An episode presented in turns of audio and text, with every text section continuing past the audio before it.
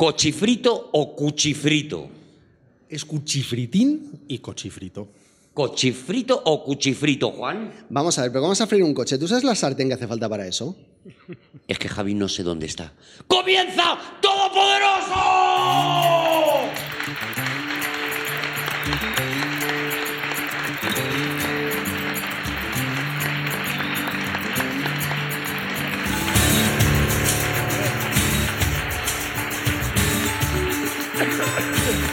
Bienvenidos al espacio Fundación Telefónica. Bienvenidos a un nuevo Todopoderoso. ¡Vamos, alegría! Hoy está con nosotros Juan Gómez Jurado. ¡Ole! Rodrigo Cortés. El mismo que viste casa. Y en un sorprendente giro de los acontecimientos, Javier Cansado. El primero, el primero, primus inter pares, sí señor. Y Arturo González Campos. Vamos a ver, vamos a ver. Vamos. Vamos a ver porque eh, eh, eh, ha ocurrido algo aquí y es que cuando hemos bajado, normalmente la bajada por las escaleras, que es preciosa, que es de prácticamente Tania Doris, lo que hacemos. Tania Doris, la madre- verdad que es de, madre mía. Es de revista de es de revista de los 70 lo que hacemos, una bajada preciosa cantando agradecida y emocionada. ¿Qué- Normalmente qué- lo ha hacemos dicho los cuatro. Javi? ¿Qué ha dicho Javi? ¿Quién es la señora? Tania Doris. Tania Doris. Ya lo has ido mencionar en tu vida. Búscate, búscate en Era Google. una, una BD de los 70, 60, vedette, 70, sí, sí, sí. claro. Ya veo. Una vedette mm, de cuando se llamaban vedetes y no vedettes. Eso es. Entonces, eh, normalmente es, es lo que ha solido ocurrir. Sin embargo, de repente nos hemos encontrado con Javier Cansado ya, sentado ya en la mes- mesa. Ya en mesa, sí, ya, ya estaba en mesa porque he cogido un atajo. Me he dado cuenta que sois, somos tontos. Y, ¿Ahora te das cuenta? y damos- y hacemos, nos damos una caminata que incluye además un par de escaleras de subida y de bajada. Y sin embargo, si vienes por ese recodito, apareces aquí Ah, que y está tan mucho- rico. Ah, vale. Y es un esfuercito menos que hay que hacer en la vida, que siempre es bueno. Entonces, tú, por ejemplo, cuando estás en la sala Galileo con, con Famino. Bueno, eh, ya no, estoy en la sala Galileo con Famino, pero vamos, que está. Bueno, cuando salieras. Cuando, fue, cuando fuera, sí. Cuando fuera. ¿Por qué no entrabas directamente por el público? Decías hola, buenas tardes y te subías. Porque no era atajo. O sea, es que yo, yo- a mí lo que, digamos, lo que, me, lo que me interesa es que llegar antes, atajar. ¿Y tú crees que es una reflexión, por ejemplo, que haría Norma Dual? Diría, si me pongo al pie de la escalera, ya no... Ya no tengo que bajar. ¿Te parece que todo es ahorrar, todo es atajar en esta vida? Desde mi punto de vista, sí. Digamos que no, no quiero presumir, pero ya sabéis, pues, yo soy tacaño. No quiero presumir, pero soy tacaño, soy muy tacaño. Yo si puedo, si puedo ahorrar dos, mm, mejor que una. ¿Sabes lo que te Javier, yo no me quiero, yo no me quiero poner a criticar a, a un mito de la comedia, a una institución de la comedia, pero sí te quiero decir a la carita, eh, te estás relajando, Javier Estoy- Cansado. sí, te estoy- estás relajando ya, o sea, parece como, Estoy- como que lo tienes ya todo ganado. Estoy perdiendo punch. Javi, ¿puedo, Es más, ¿puedo es más. profundizar? Sí, Tú, por ejemplo, el concepto velódromo lo encuentras inútil. me parece que dar, dar, dar, dar vueltas sin llegar a ningún sitio me parece ridículo. Porque si se trata de llegar. Si, si, si, si- si- ¿Qué más da dar una vuelta que 100? Pues da una. Vale. y- una se, se resuelve y, y- hasta el que y gane fuera. gana. Venga, ala, Vale, va- ya está. Vámonos. Est- te- Oye, escúchame. estás que- perdiendo ilusión. No, Sí. ¿qué va? Decir, no es eso. ¿sabes qué? Una cosa. No, ¿qué va? No me agotes con esa mierda. ¿Sabes qué? Estoy malo, ¿eh? lo reconozco y no quiero presumir tampoco, pero he, he visto todas las, todas las películas de Alan Parker. Todas las películas. Las que, las que no vi en su momento, que vi prácticamente un 85%. Sí.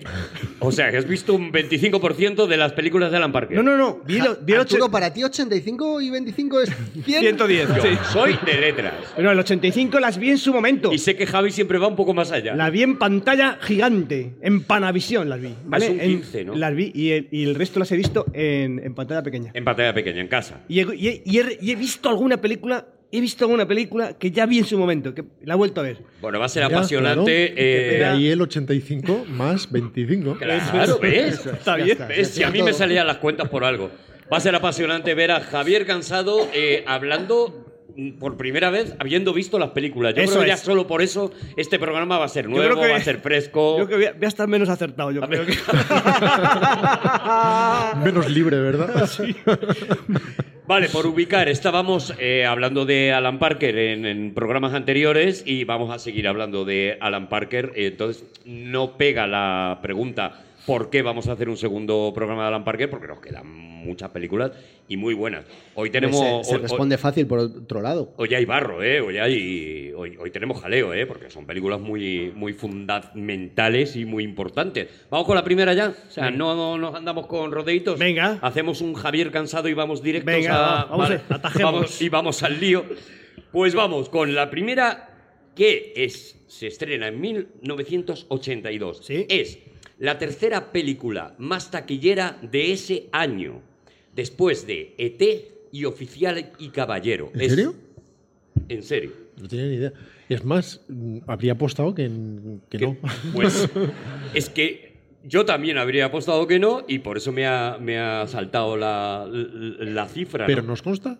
Nos consta, nos consta. Vale, nos vale, consta. vale. Sí, sí, Pero, sí, hablas sí, de- no, no, Pero, estamos, ¿Le consta un 85% o- Estamos- ¿El mundo entero, eh, el mundo entero o el de España? El mundo estamos entero. hablando de Wikipedia, no, El no, mundo no, no, no estoy disparando al aire, ¿vale? Estamos hablando de Wikipedia. Sabéis que yo soy de las personas que dono. En el mundo entero. Yo dono a Wikipedia. ¿Ah, sí? No conozco a nadie más, pero yo, soy, yo, dono- yo dono. Sí, yo Eh, no, yo no, también. Ah, sí, vale, vale. Pero es que no Yo también dono a Vale, ya está, Wikipedia. perdón, pero ya está, ya, perdón, perdón. Sí. No, no No, que ya está, que, era, que quería quedar guay, pero que he visto que no. que no. Solo has conseguido que quede mal Arturo. Sí, porque yo no dono a Wikipedia y sin embargo ya veis que la aprovecho. La tercera película y por supuesto el gran éxito, el, creo que el único éxito económico realmente de la carrera de este señor del que estamos hablando. La película se llama El Muro.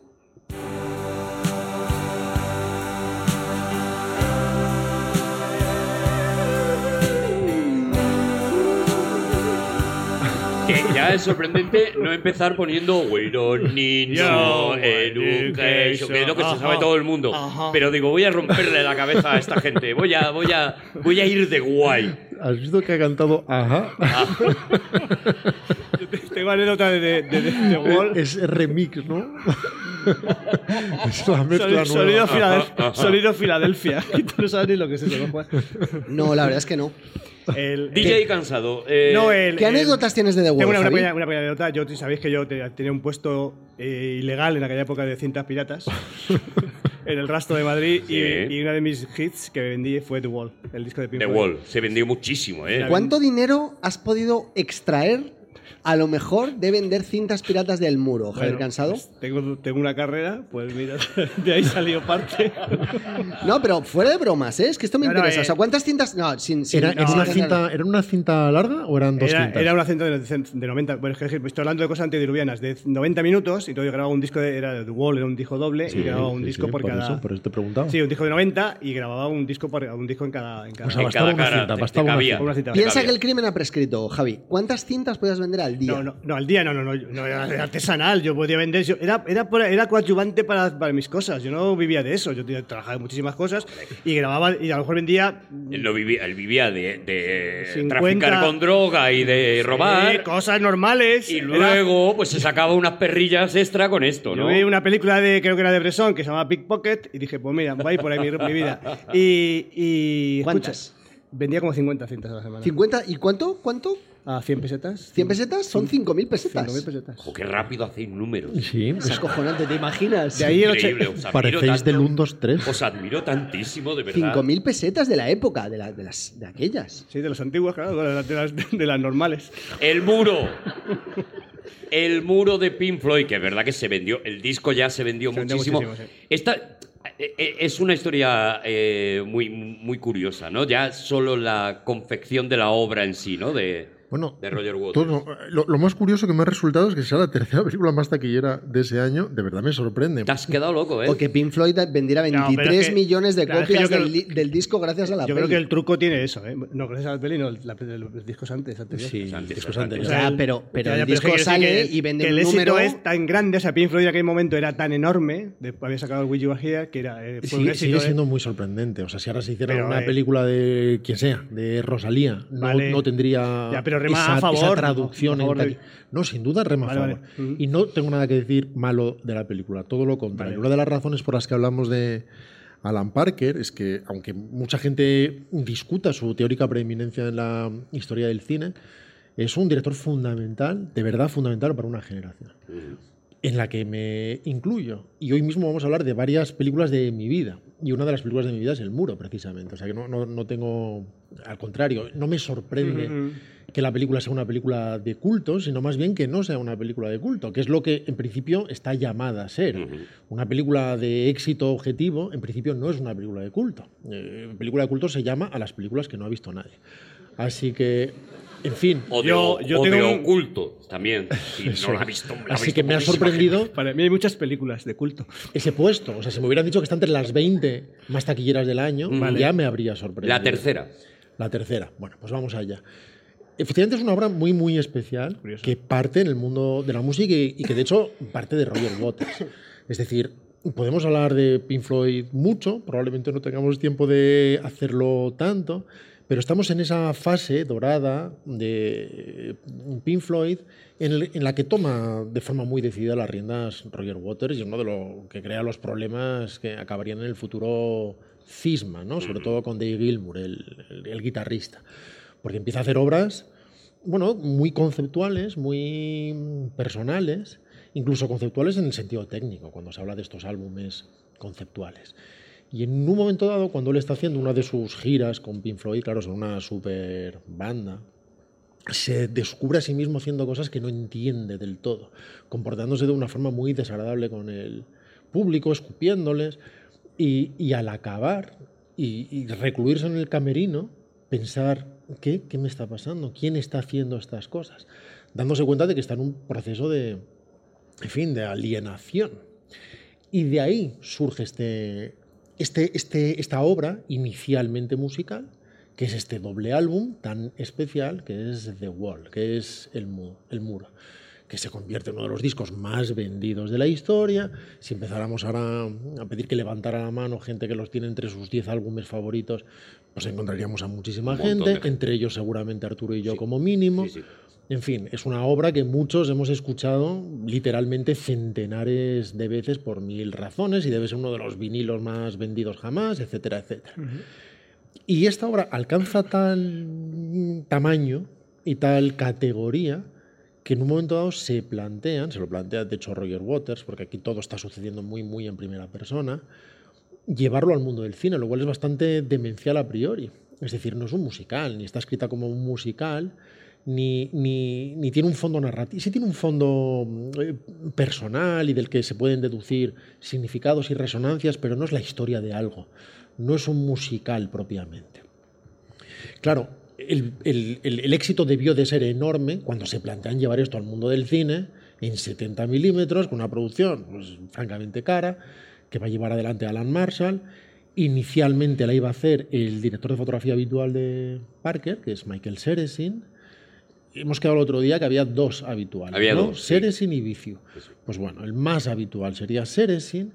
Y de hecho no- iba a producir Parker. Y cuando se decide que no, que lo va a dirigir Parker, se baja Seresin, que ya no quiere ser director de foto, porque considera que es como pasar a segunda división. Y es Peter Vicio, precisamente el que hace la foto. Hay, hay una historia bonita antes, eh, justo ahí en, en- en una coma de las que has hecho, en, en esa frase larguísima. Y Yo es creo que... que- había más de un punto, Juan. Ah, Puedo decir párrafo. Sí, me, me pues desdigo. En ese párrafo. Y es que eh, cuando. Bueno, para empezar, como dice Rodrigo, eh, no tiene ningún sentido hacer una película o un disco. Porque entonces la vida no era como ahora. O sea, hay una peli que se llama Emojis. Y coges emojis y los conviertes en una película. Buenísimo. Pero había, no, había, había precedentes con las películas Para mí de es una obra maestra. Emojis es de la. Bueno, películas de referencia porque hay un emoji de mono. Sí, ahí está. Entonces te, Claro. y gana, película te con gana, mono, te gana. obra maestra. Digo que eh, no había los precedentes de la, de la película de los Who, Cuadrofinia, es, es, es anterior al muro. Cuadrofinia yo creo que es anterior. Pues yo o creo que Tommy, sí, Tommy puede ¿no? que también. Sí, sí, sí, bueno, son obras conceptuales, o efectivamente. sea, que sí que había, perdón. Sí, pero no- una cosa es eso y otra cosa Claro, es pero, pero Tommy sí que tiene una. Son anteriores, son anteriores. Son Es una narrativa que tiene. escoger a Alan Parker y decirle rueda de Ken Russell, ¿no? Claro. Sí, eso es. Y rueda en 30, o sea, en 70 milímetros rueda mm, 3 millones y medio de pies. O sea, eso es, es una barbaridad. Y 972 planos. Eh, pero, pero al principio no sabían qué es lo que querían hacer. No tenían ni la más remota idea. Perdona, Juan, 972 planos lo has dicho a la limón, ¿no? Que, No, es que tranquilízame con esto. Yo que yo tenía que haberse cubierto hace casi mil No. planos y te cubres, pero es que No, ahora ya 972. Hay que o sea, qué- el muro de. Pink Floyd tiene 972 planos y tú es un dato que tienes en la cabeza, ¿verdad? Corre- correcto. Tengo mucho miedo, Juan. Pero ¿lo has sacado lo has sacado de Wikipedia o No, es- o no, es- no, en Wikipedia lo he mirado yo y ahí solo ponía lo de ET y eso. Lo cuenta él en su propia biografía. Otra Ah. cosa es que vosotros leéis las cosas y no os quedéis con nada. Pues no bueno, nos quedamos con lo- los datos importantes. Ay. Entonces, eh, el- el- lo, de, lo, que, lo que Rodrigo ha resumido tanto en realidad tiene una historia. Y es que el- el- lo primero que deciden es que van a llevar unas, las cámaras al concierto, a los conciertos, y van a filmar. Y a ver qué pasa. Y aquí era una- un desastre. De hecho, también está involucrado, ¿cómo se llama el, el animador? ¿Scarfe? ¿Scarfe? Scarf, Gerald Scarf. Eso es. Sí, es- no, no, no creas que había olvidado eso, sino que en realidad estaba más atrás aún, ¿eh? Ni siquiera había llegado ahí. Porque cuando deciden que tienen que llevar eso a algún sitio, Roger Waters es el que se va a encargar de hacer el guion. Y él comprende que tiene que hacer algo narrativo. Y su idea inicial parte precisamente de ese concepto. Él siente, muy bien, vamos a hacer este disco en el que voy a contar este proceso de alienación y vamos a llevarlo a un concierto. Y en este concierto se va a reproducir de alguna manera eso. Vamos a construir un muro que nos vaya separando del público, que es como él se está sintiendo. Luego ya veremos que la película es una mezcla de un montón de cosas y esa es su riqueza de una forma muy difícil de anticipar, porque está llena de ingenuidades que no deberían funcionar jamás y que de repente simplemente porque hay tres voces a la vez sin entenderse acaba adquiriendo una extraña riqueza que excede cada uno de los intentos de cada uno de ellos. Pero vuelvo atrás. Es un milagro inexplicable la película desde, desde el sí, principio, o sea, además- como concepto. Es una cosa como mágica. O sea, estoy seguro de que en todos los despachos del universo dirían que no al concepto que Sobre acabó siendo el muro. Porque es una cosa pedantísima en el fondo, que a la vez es muy ingenuo, que su objetivo filosófico de fondo en realidad es bastante ridículo y que se muere en sí mismo, pero precisamente por tener a tres personas tirando en direcciones distintas, acaba siendo necesariamente interpretable, porque no se llega a un sitio unívoco y determinado. Y para sorpresa de todos, empezando por sus autores, que no se sienten particularmente orgullosos de esta película, se acaba convirtiendo en una película que dice muchas cosas a mucha gente de forma muy distinta. Las veo una y mil veces. Las vea una o mil veces. Y me incluyo. Me incluyo en ellos, aun reconociendo estos orígenes tan extraños. Entonces, en este muro, Roger Waters primero decide, ¿qué tal si levantamos el muro, finalmente ya nos separamos del público y para acabar el concierto lo derribamos. Luego dice, no, vamos a hacer otra cosa, que sea a mitad de concierto cuando se acabe de cerrar el muro y entonces seguimos tocando desde arriba. Y además vamos a empezar con un grupo que no somos nosotros, pero la gente cree que somos nosotros, con unas eh, caretas, para que cuando acaben de tocar el tema introdu- introductorio, que es the Flesh, eh, después salgamos nosotros y vean que en realidad no éramos, lo cual demuestra que en estos macroconciertos que estamos haciendo ahora, lo de menos es quién está ahí delante, porque lo que importa. son- En fin, todos estos conceptos, en el fondo tan propios de los 70, cuando se está experimentando con tanto de esta manera. Y, y los primeros intentos de Roger Waters son los de, bueno, vamos a tratar de introducir alguna narrativa en torno a uno de estos conciertos. Y es Alan Parker el que dice no tiene ningún sentido. No, no vamos a crear una narrativa en torno al concierto. Vamos a grabar estos conciertos, los vamos a rodar. Probablemente alguna de esas imágenes nos valdrá. No valió prácticamente nada, tal y como nada. nos decías, Juan. Porque de repente empezaron a crear en otro sentido. Efectivamente, aquí tres fuerzas motoras fundamentales. Por parte de Pink Floyd es Roger Waters. Podríamos decir que eran todos los demás, pero no es verdad. O sea, Nick Mason hace lo que hace, Gilmour se enfada con Waters, aunque compone cosas. Eh, Wright está directamente encocado, perdido, y en un momento dado Waters de hecho lo echa de la banda y lo rescata después. Esto es una obra de Waters. ¿Cómo hay que estar de encocado para que te echen de Pink Floyd? Por otro lado. Pero Pink Floyd Tiene no, no es. tiene muchísimo mérito. Yo, he, por lo que sé de drogas, eh, por lo que me han contado. eh, Pink Floyd no es, un, no es un grupo de cocaína. O sea, no tiene, no tiene, no, no, es otro tipo de. Es de LSD, ¿no? Es, ese tipo- es otro tipo de ingesta, efectivamente. Es tomar arroz que esté caducado, en fin, ese tipo de cosas.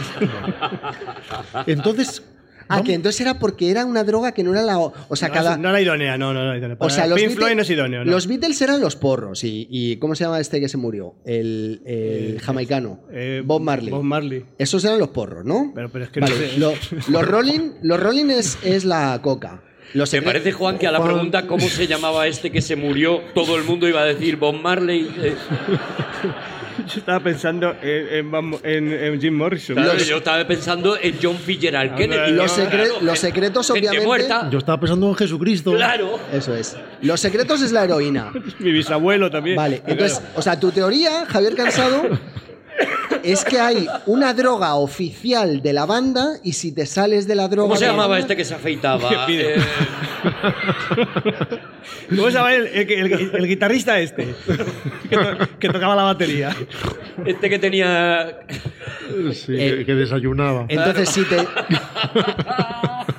Si te sales de la droga. Este que no era muy de cenar, que era más de picotear. Si te sales Este de la que salía a andar por las mañanas. ¿Cómo se llamaba?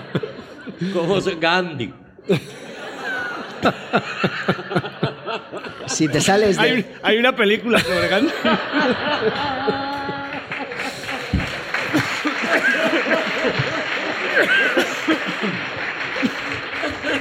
El frugal. que, yo, que yo me entere. Entonces, la teoría es que Este si tú. que hasta que no se No, tomaba es que el como has dicho segundo que- café no era persona. ¿Cómo se llamaba? Bueno, ya vale. Por favor. Schopenhauer, perdón. Sí, Juan, adelante. No, que me refiero que como tú has mencionado que, que como estás encocado para que te de Pink Floyd, yo te he contado un poco que, que Pink Floyd O sea, Pink Floyd tomaban LSD y si te salías de la droga oficial de la banda. Te echaban. te echaba. Te echaba. Otra Esto es. Una noche vale. pero- Es el último porro que te veo fumar, ¿eh? es. Por drogarte mal. No por drogarte, por drogarte por donde no es. Vale, vale. O sea, ahora lo, ahora lo entiendo. Claro. Vale, vale. Vale, entonces, estábamos con el muro, eh, la obra en sí, y es verdad que Parker es el que decide. Esto de filmar un, un- un concierto, no. O sea, hay Bueno. que, aquí hay que darle una, una narrativa. a esto. Parker lo que ve en ese momento es lo que siente todo padre eh, que cuando ve que las cosas no están funcionando en la paella y es que se arremanga y dice, bueno, pues ya voy yo. Ajá. Y entonces se... No, no, no, no es exacto, ¿eh? O sea, hay una parte, obviamente sí, porque es el director de la película, pero insisto que aquí hay tres fuerzas creativas, no, en realidad independientes, y eso genera, genera muchas chispas. Y de hecho muchos intentos de abandono y, y que nadie esté satisfecho con la película. Pero son tres fuerzas, no sé si en igualdad de condiciones, pero fundamentales y que no están bajo una batuta simplemente. Una es, lógicamente, Roger Waters. Es su historia, son sus vivencias, tiene que ver con muchas cosas a la vez. Con sus recuerdos de Sid Barrett, el en fin, cantante original de, de Pink Floyd, Pobrecito. progresivamente enloquecido precisamente por la ingesta de sustancias, además de sus propias inclinaciones, muchos de esos recuerdos y de esa disolución y de esa desintegración del personaje de Pink en la película están tomados de Sid Barrett, como cuando se eh, afeita, por ejemplo, las cejas. y finalmente se acaba afeitando en un ejercicio de improvisación, Bob Geldof, luego hablaremos también de eso, el cuerpo entero. En fin, tiene. Eh, Sid Barrett dejó una fiesta y volvió al cabo de un rato completamente rapado, la cabeza y todo, como si no hubiera pasado nada. Y eso era habitual y sería la parte divertida de lo de Sid Barrett, que, en fin, es, muy dramático, fue una historia muy dramática. La otra fuerza, obviamente, es Alan Parker, el director de la película, que decide, en fin, esto lo vamos a convertir en imágenes y además lo vamos a rodar con un sentido cinematográfico muy poderoso y muy rotundo, algo de lo que se encarga sin ninguna duda, a partir de las imágenes que me sugiere lo que vayas creando. Y la tercera, lo has mencionado tú antes, Juan, es Gerald Scarf. Gerald Scarf, que es un grandísimo ilustrador, que es un grandísimo también caricaturizador y trabaja en prensa, en fin, eh, ilustrador, muchísimas cosas. Y en este caso además animador, que se va a dedicar mm, no de cero, no ex novo, porque ya es el que ha diseñado no solamente la propia portada y, y la, la carpeta Mm. del álbum, sino estos, estos conciertos con esas figuras inflables del maestro, de la madre, del juez, que es una especie de gran culo con peluca. En fin, todas estas figuras que todos recordamos y que finalmente va a hacer 15 minutos de animación con plena autonomía. La animación de Scarf es su mundo, es su movida para X temas determinados que no está controlando Parker ni está controlando nadie. Y cuando se junta todo esto, en realidad hay un montón de ingenuidades. Imaginemos que, que el, que el corazón de la peli es una estrella del rock desintegrándose en una habitación de hotel. Ese es el corazón de la película. De eso va. Que es como si se sentía Roger Waters en un momento dado. Un tío pone la tele y se separa de todo, porque cada vez se siente más alejado de todo. Siente que deja de ser él. Y se crea un muro en torno a él. Muy bien, bueno, pues como idea, ¿vale? Pues un corazoncito. Pero luego él dice también, oye, pero yo soy un niño traumatiza- tra- eh, traumatizado por la muerte de su padre en la Segunda Guerra Mundial. Esa es, esa es otra, eso me, eso me cabrea muchísimo. Anda. ¿Por qué, Juan? No, tío, porque, o sea, que ¿No traumitas... te gusta al- que mueran padres en guerras? Eh, No, ¿Cuál es no, es que el, el niño, se va el padre a la guerra. Y el niño se queda ahí en el parque solo, a- amarrándose al primer padre que pasa. Dice, y, y- y se dice, súbeme al columpio, súbeme al columpio. Y ahí hay que trauma tengo, tío. Tú lo has conocido, por lo menos, no me jodas. Eso es. Ah, Hay vale, que- que... ahí entraba una parte, una, una parte tuya personal, Claro, ¿no? Yo creo que hay que poner una raya entre, eh, entre los que se puede el que se puede sentir traumatizado y el que no. Y en Estamos todo hablando caso, del muro, no hables de poner una raya, ¿vale? O sea, claro. Y en todo caso, como trauma, pues tampoco es una cosa particularmente singular, ¿no? Yo tenía siete años, mi padre se fue a la guerra y no volvió. Bueno, muy bien, pues es- ahí están cientos de miles de personas y a otros se les mueren por otras razones. O sea, no es exactamente Eso. algo eso sobre lo que puedas decir y ahora se crea un muro en torno a mí. Vale, tenemos otra serie de imágenes que tienen que ver, en todo caso, con su pasado. Y él dirá, bueno, a ti te emocionará o no mi vida, pero yo voy a hablar de mi vida. Estoy Voy a- escribiendo, estoy Claro. escribiendo yo, estoy escribiendo voy a yo. tirar de lo que soy. La madre. La madre. Entonces tenemos un tercer muro, por decirlo así, que en realidad está todo muy con pinzas. Son ladrillitos, yo creo, de un único muro. Perdona que te lo... ¿Sabes? Pero a mí me parece que cada cosita es como un ladrillo que va construyendo ese, ese Bueno, en muro. realidad son cosas que no tienen nada que ver. La verdad es que la, la filosofía es de taza de Mr. Wonderful, pero... Pero si ni siquiera lo estoy igual. diciendo, si ni siquiera. Tercer muro, Rodrigo, diciendo- la madre. La madre, efectivamente. Dice, no tengo padre, pues tengo madre. Vale. Y como tengo madre, pues mi madre me sobreprotege y genera otro muro. Y me la quiero O follar. el mismo muro.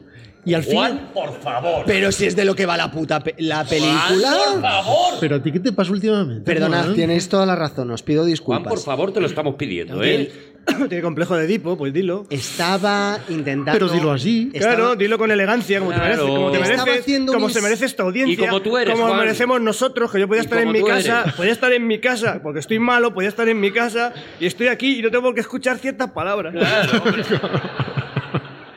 Bueno, digamos que el muchacho tiene unos sentimientos ambivalentes en torno a su Vale, madre. ¿ves? ¿Ves cómo con- puedes? Con la que, debido a la sobreprotección, desea practicar el sexo y cuando se encuentra con otras muchachas, le acaba viniendo la madre a la cabeza, lo cual termina, También es verdad que se hace más largo. lo O sea cual termina Es una cosa por otra, ¿sabes? Educación... fusionándose con unos sentimientos de necrofilia en el punto en el que la madre ya está muerta y querer acostarnos con las madres muertas es Bueno. feo.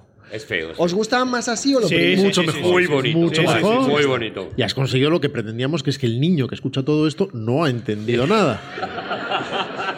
En fin, Salvo la primera frase. por otro lado, tenemos que entender que, que todas estas semillas en realidad no son puramente la historia, sino que son impresiones. Resulta muy impresionista y por eso funciona. Él mismo no está diciendo, como se murió mi padre, se ha generado un muro y me tenéis que mm, compadecer. No está diciendo eso tampoco. Él está tirando de sí y está encontrando razones que aíslan al individuo de su entorno en un momento dado. El cuarto muro sería el capitalismo, entiendo yo, ¿no? Bueno, y además, bueno, claro, es O que- el éxito, bueno, ahí No, habría a lo no, mejor, el ¿no? capitalismo antes. Bueno, a la vez tienes a Gerald Scarf, que es un brillantísimo, No brillantísimo ilustrador, pero que en lo puramente ideológico, en su plasmación, digamos que alegórica de lo que habla, también resulta más bien ingenuo, porque está diciendo, voy a hablar de Alemania. ¿Y sabes qué es Alemania? Esta, esta águila.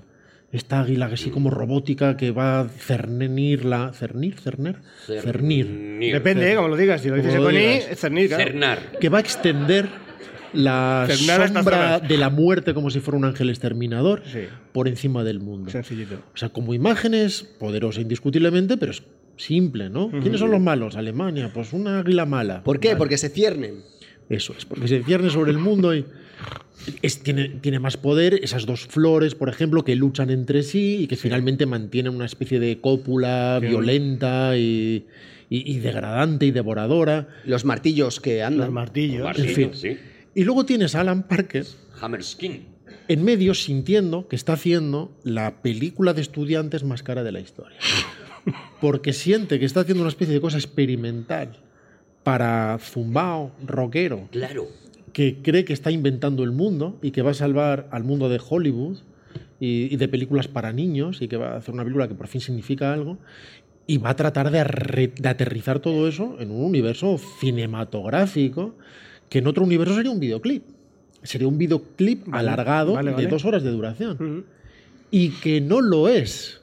Es que yo a Alan Parker en esta película me lo imagino como el tío Gilito chapoteando en petróleo. O sea, según le va diciendo el otro, y además sale un águila que se cierne. Vale, claro que sí, porque dice, de todo esto puedo hacer cine. Pensad que la misma idea de Scarf, famosa, de los niños, para hablar del sistema educativo alienante una vez más, eh, británico en este caso, de profesor maltratador que tiene problemas en casa. Fijaos que todos son ideas de cortometraje de chaval de 14 años, Sí, ¿no? sí. Este tío está maltratando a los niños porque en casa es la mujer la que lo está maltratando a él. Y mira, metemos a los niños en máquinas de triturar carne y lo que salen por el otro lado son salchichas. O sea, son alegorías de 14 Sí, años sí, sí. Pero de una forma extraña, cuando se suma todo eso, de gente que se lleva mal, que están todos acostumbrados a ser cada uno de ellos el pez grande en el estanque pequeño, y que las cosas se hacen lo que ellos dicen, pero que de repente hay otros dos que también dicen, pero dos que también están acostumbrados a ser los que ellos dicen, y se empiezan a separar, y Alan Parker se autodespide tres veces, y vuelve tres veces, y, y finalmente incluso cuando sale esta película, que para mí es memorable y es sensacional, luego podemos profundizar en esto, Roger Waters dice, en lugar de atribuirse después todos los méritos y decir, no, no, ya dije yo que esto era buena idea, lo que dice es, para mí esta película es enormemente fallida, eso lo dice hoy en, hoy en día. Sí, sí. Esta película es enormemente fallida porque no tiene humor. Dice, el humor es fundamental en mi Pues, vida. pues hijo, pues hijo, hijo. Y sin embargo, esta película es absolutamente deprimente, se toma todo absolutamente en serio. Digo, hombre, claro, si me estás hablando de que murió tu padre y que todavía te dura el. Cuando tenías seis años y que todavía te dura el escozor. Estás aislado del mundo y ¿qué quieres? A la única persona a la que se le permite quedarse encallado en lo de la muerte del padre con, con ocho añitos es a Batman. Ya está. A todos los demás lo tienen que superar. A Batman no, porque tiene que seguir combatiendo el mal. Pero fíjate, Batman es que matan a tu padre delante de ti y a tu madre. Claro, que peor. Pues es- peor.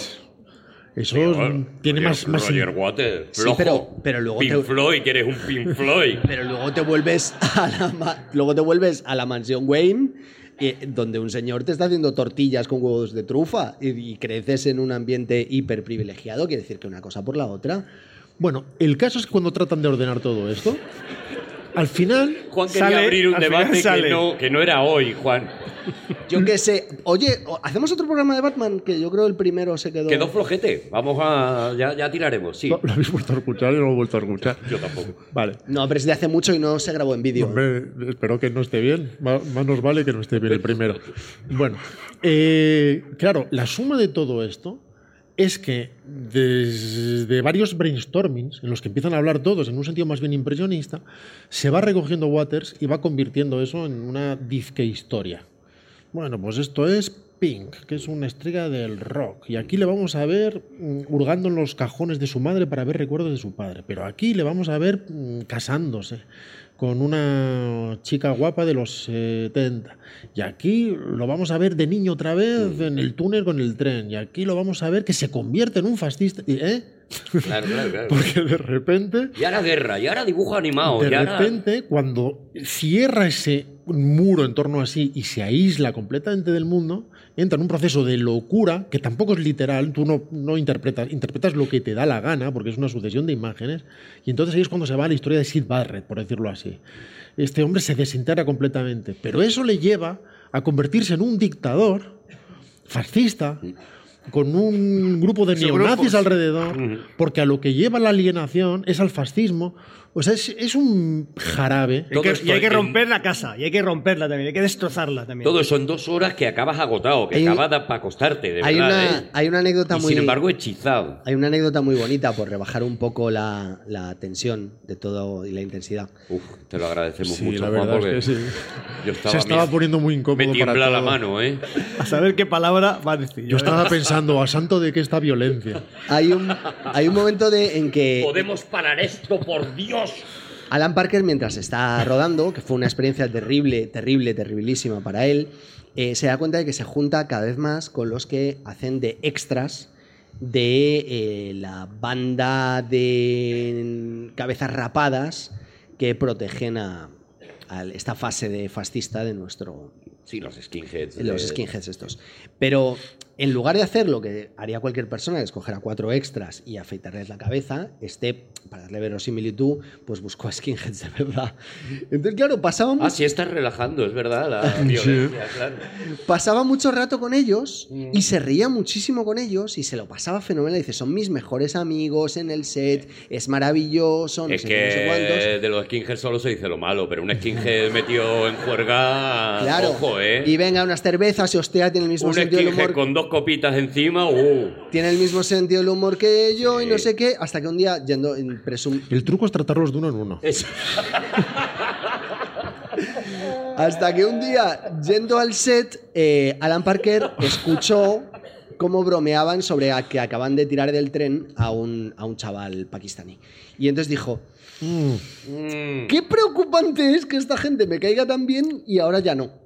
Y entonces eh, es lo que te habla un poco de hasta qué punto se les fue la cabeza, porque es que llevan a esquijes de verdad al set. Quiero decir que, o sea, habían hecho un esfuerzo que no tenía ningún sentido, considerando ni la dimensión de la obra, ni, ni la categoría del guion, ni desde luego el hecho de que el productor le dijera a Alan Parker, oye, ¿tú sabes de qué va esta peli? Porque yo no, ¿eh? Y le dijo Alan Parker, yo tampoco. Y siguieron rodando. Quiero decir que esta peli no debería haber existido nunca. nunca. Esperaros que va a ser la tercera más, taquillera de la temporada, decía Alan Parker. Esperaros, Ya- ya esperaros. veréis, Ya veréis la que vamos a liar. Esperaros. Es que yo no sé si es una apreciación mía o es una película muy de su tiempo y ahora es a lo mejor bastante complicado mm, entender que, que la época era la que era y que la gente veía en el cine cosas que, como decía Rodrigo, ¿no? No siendo especialmente densas, sí que tocaban en, en lugares, ¿no? O no sé si eran las imágenes, no Es sé que si no, era no la tengo, música. no- no tengo explicación No porque sé, yo no, es tan sencillo. Mira, tú piensas, por ejemplo, en una en, un- en un musical celebérrimo como el Rocky Horror Picture Show, el Rocky Horror Show, vamos, se llamó Picture Show en, en el cine. Bueno, cuando eso se convirtió en película, fue una película mediocre. Fue una mala película, en realidad. No hay ningún, no hay nadie al volante, no hay un buen director detrás, no hay un sentido de las ópticas, de la luz. de- Entonces, por mucho que te guste la música de Richard O'Brien, que es maravillosa, Maravillosa. pues te podrás escuchar el disco 30 veces. Pero esa película no crece por esa. eh, o Cuadrofenia, que han mencionado hace un rato. Cuadrofenia, pues una película que tiene un valor sociológico determinado, que a mucha gente le gusta, pues mira, los mods contra los rockers, como... Pero no es una gran película como no lo es Tommy. Pero el muro tiene una fuerza extraña e inexplicable Sí. que tiene que ver, para empezar, con su fuerza visual. Desde luego tiene que ver con la música. Estamos partiendo de un maravilloso álbum de, de Pink Floyd que se remezcla entero para la película. Mucha gente puede pensar, entonces han cogido el disco y le han puesto imágenes. No, no, no. No, no, no. En el cine lo tienes que rehacer todo porque incluso el sentido de la mezcla es distinto. Para empezar, llaman a Bob Geldof, la idea, un desconocido, era el líder de, de Boomtown Rats, pero en fin, un grupo. Con un, punk, un éxito, rock. con un éxito solo. El I don't like, Monday- I don't like Mondays. Qué bonita es la historia de Don't Like Mondays, ¿eh? ¿La conocéis o no? No, Juan, pero tú vas por urbanizaciones hoy en todos lados. Cuéntanosla. Pues una chica se levantó una mañana, eh, se fue a la guardería que había al lado de su casa y cosió a todos a tiros. Y entonces... Ah, no los- es bonito, ¿ves? No, es ironía, Los niños- Es ironía, es ironía, niños. No es no, bonito. no, es bonito, es bonito. Porque cuando le preguntaron, ¿y por qué lo has hecho? Dijo, es que no me gustan los lunes. O sea, sí he rebajado un poquito esa violencia que había y la verdad es que ahora estamos. Yo, ahora Pero estoy más escucha. ¿Cómo O sea- se llamaba el director ese que no le gustaban los lunes?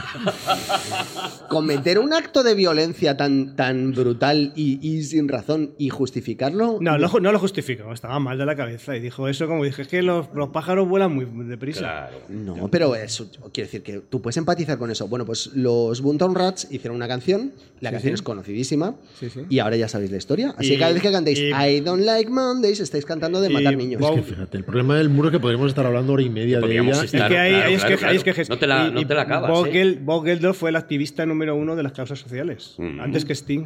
Sí, sí, Mucho sí. antes que Sting. Muchísimo Con antes que Sting. Muchos conciertos. Primero Bob Geldof y luego Sting. Ir a primero- África. Sí, Bob sí. Geldof. Bob Geldof fue. Luego sí, Sting, pero antes Bob Geldof. Sí, sí, sigue, sigue siéndolo.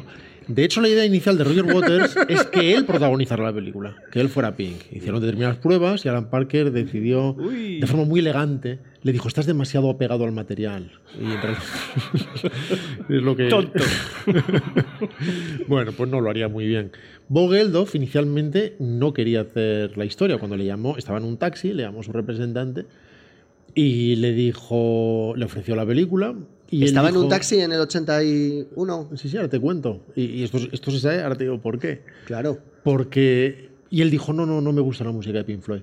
Bueno, esto no es que se sepa porque Bob Geldof lo contara después en sus memorias, como de hecho hizo, sino porque el taxista que lo llevaba era el hermano de Roger Waters. ¡Oh, qué giro! o sea que lo- le consta que dijo eso. Luego probablemente cambió de idea. Alan Parker decidió que tenía que cantar los temas que cantaba en pantalla. No todo está recantado. Los personajes que canten Qué temas feo. en pantalla son siete. Qué feo, por otro lado. Vosotros tenéis hermanos, ¿verdad? Todos, ¿no? Claro, yo, al, yo al ser huérfano. El, el- si tú eres el jefe de Pink Floyd y eres súper ultramillonario, ¿dejas a tu hermano de taxista? Quiero decir. Hombre, si es, si es vocacional. si es claro. vocacional. Si es su sueño. Claro, persigue tus sueños. Claro. Claro, Ya, pero hombre. baja la bandera antes. O sea, por ejemplo, yo lo que hago con mis hermanos, que cuando quedamos, pues llevo yo los pasteles. Porque soy- Por compensar un poco, ¿no? Claro. Pero, bueno, claro. eh, o sea, los que habéis tenido éxito, Rodrigo, eh, tú, si quisiera, ¿Me, me estás saltando a mí, Juan? a tus hermanos los ayudas, ¿no? O sea, quiero decir, no los dejas que, que vivan una vida. Ya no. Ya no. Que busca de la vida. Esto es un... Me vienen a veces, a veces mis hermanos me Ah. vienen como arrodillados, Sí. como si fuera en procesión, ¿sabes? A Desde tu, el- a tu balcón. Desollándose. a veces desde lejísimo. Desollando las Y rodillas. normalmente les digo, no, no les desprecio, pero les digo, no te conozco. O sea, ¿Quién eres? nunca he llegado a decir para mí no eres mi hermano. Claro. Pero- Sin, sin odio, pero dejando claro, dejando claro tu postura, ¿no? Digo, ¿tú quién eres? Claro. Bueno, porque considero que la iniciativa individual es fundamental. Le dices a lo mejor, ¿cómo se llamaba aquel que dormía en mi casa? ¿No? Algo así como muy... que estuviera muy abierto, El ¿no? caso es que me suenas de algo. Cuando era niño, yo siempre dije, joder, ojalá tener familia. Y ahora que soy mayor y os conozco. Sí. Y les, les pones un taxi, ¿no? Como mucho. Juan, me fascina Bueno. tu cabeza hoy, tío. Me, me tiene, me tiene loco. Pues tío, como no verdad, podemos ¿eh? estar toda la vida, Claro, lamentablemente. no, vamos a seguir avanzando. ¿Tenéis algo último que decir sobre el muro? ¿Hay alguien más? Porque no, eh, insisto, yo, creo que no el- podríamos. El, el mini. No, no el resumen, sino la mini conclusión de, de- de eso que he estado abriendo antes. Que cuando todo eso se aterriza en imágenes, que están rodadas increíblemente bien, porque el talento visual de Alan Parker es extraordinario. Esta película es enormemente influyente para muchos directores también, porque te pierdes en sus planos.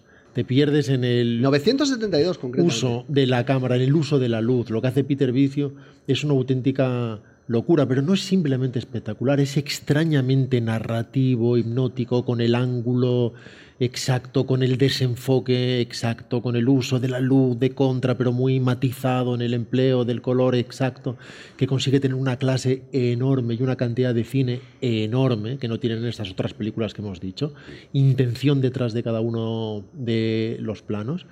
Cuando se suman intenciones tan delicuescentes que acaban necesariamente no integrándose entre sí y por lo tanto defendiéndose en el terreno de lo abstracto, la suma de todo eso es lo que adquiere una extraña e inesperada profundidad.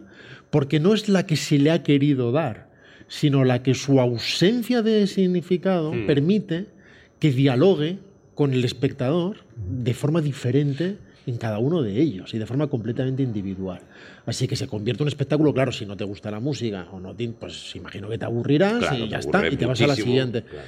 Pero si tienes un mínimo, si estás mínimamente sintonizado con eso, se produce un viaje de dos horas que no entiende ni Roger Waters, a quien no le gusta la película, que no entiende Alan Parker, que considera, insisto, que es una película para estudiantes, y que no entiende Gerald Scarf, a quien le paran cada dos por tres preguntándole si no le ha cambiado la vida, y él dice, fue un trabajo que hice y no consigo entender por qué os gusta. Y sabéis que, que Bob Geldof, después de leer a la película, cada vez que subía a un taxi, dice: Yo soy el de. Yo soy el de Wall. El de, de Wall. Vamos a la siguiente, 1984, solo dos años después de acabar el muro, él se vuelve a meter en el universo de locura, guerra, bueno, algo que va creando también una especie de obra personal, no lo sé, eh, con una película muy rara, también muy enfermiza, que se llama Birdie.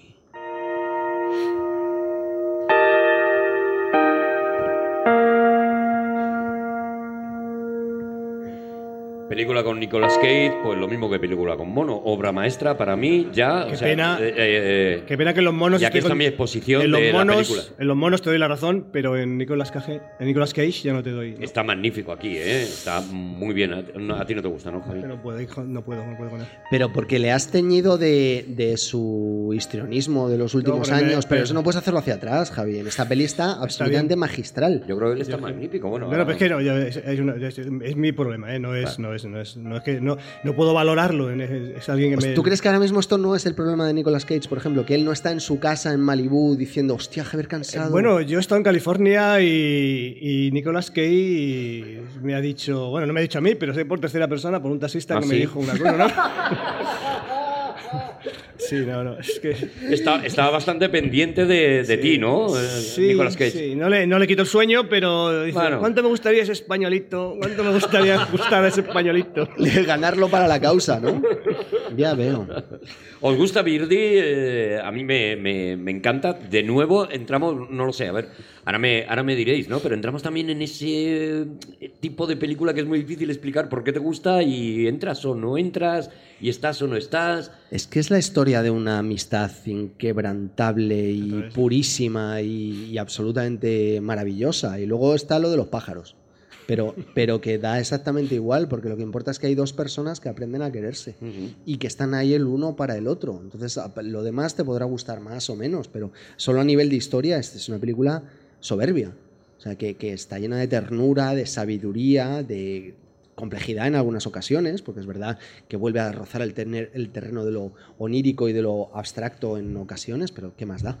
Si es que Matthew Modine y Nicolas Cage se quieren con locura y están ahí, están ahí. Con locura está muy bien expresado. ¿Verdad que sí? ¿Te imaginas que lo hubiera hecho y a pesar de la locura, incluso. Sí, sí, sí. sí.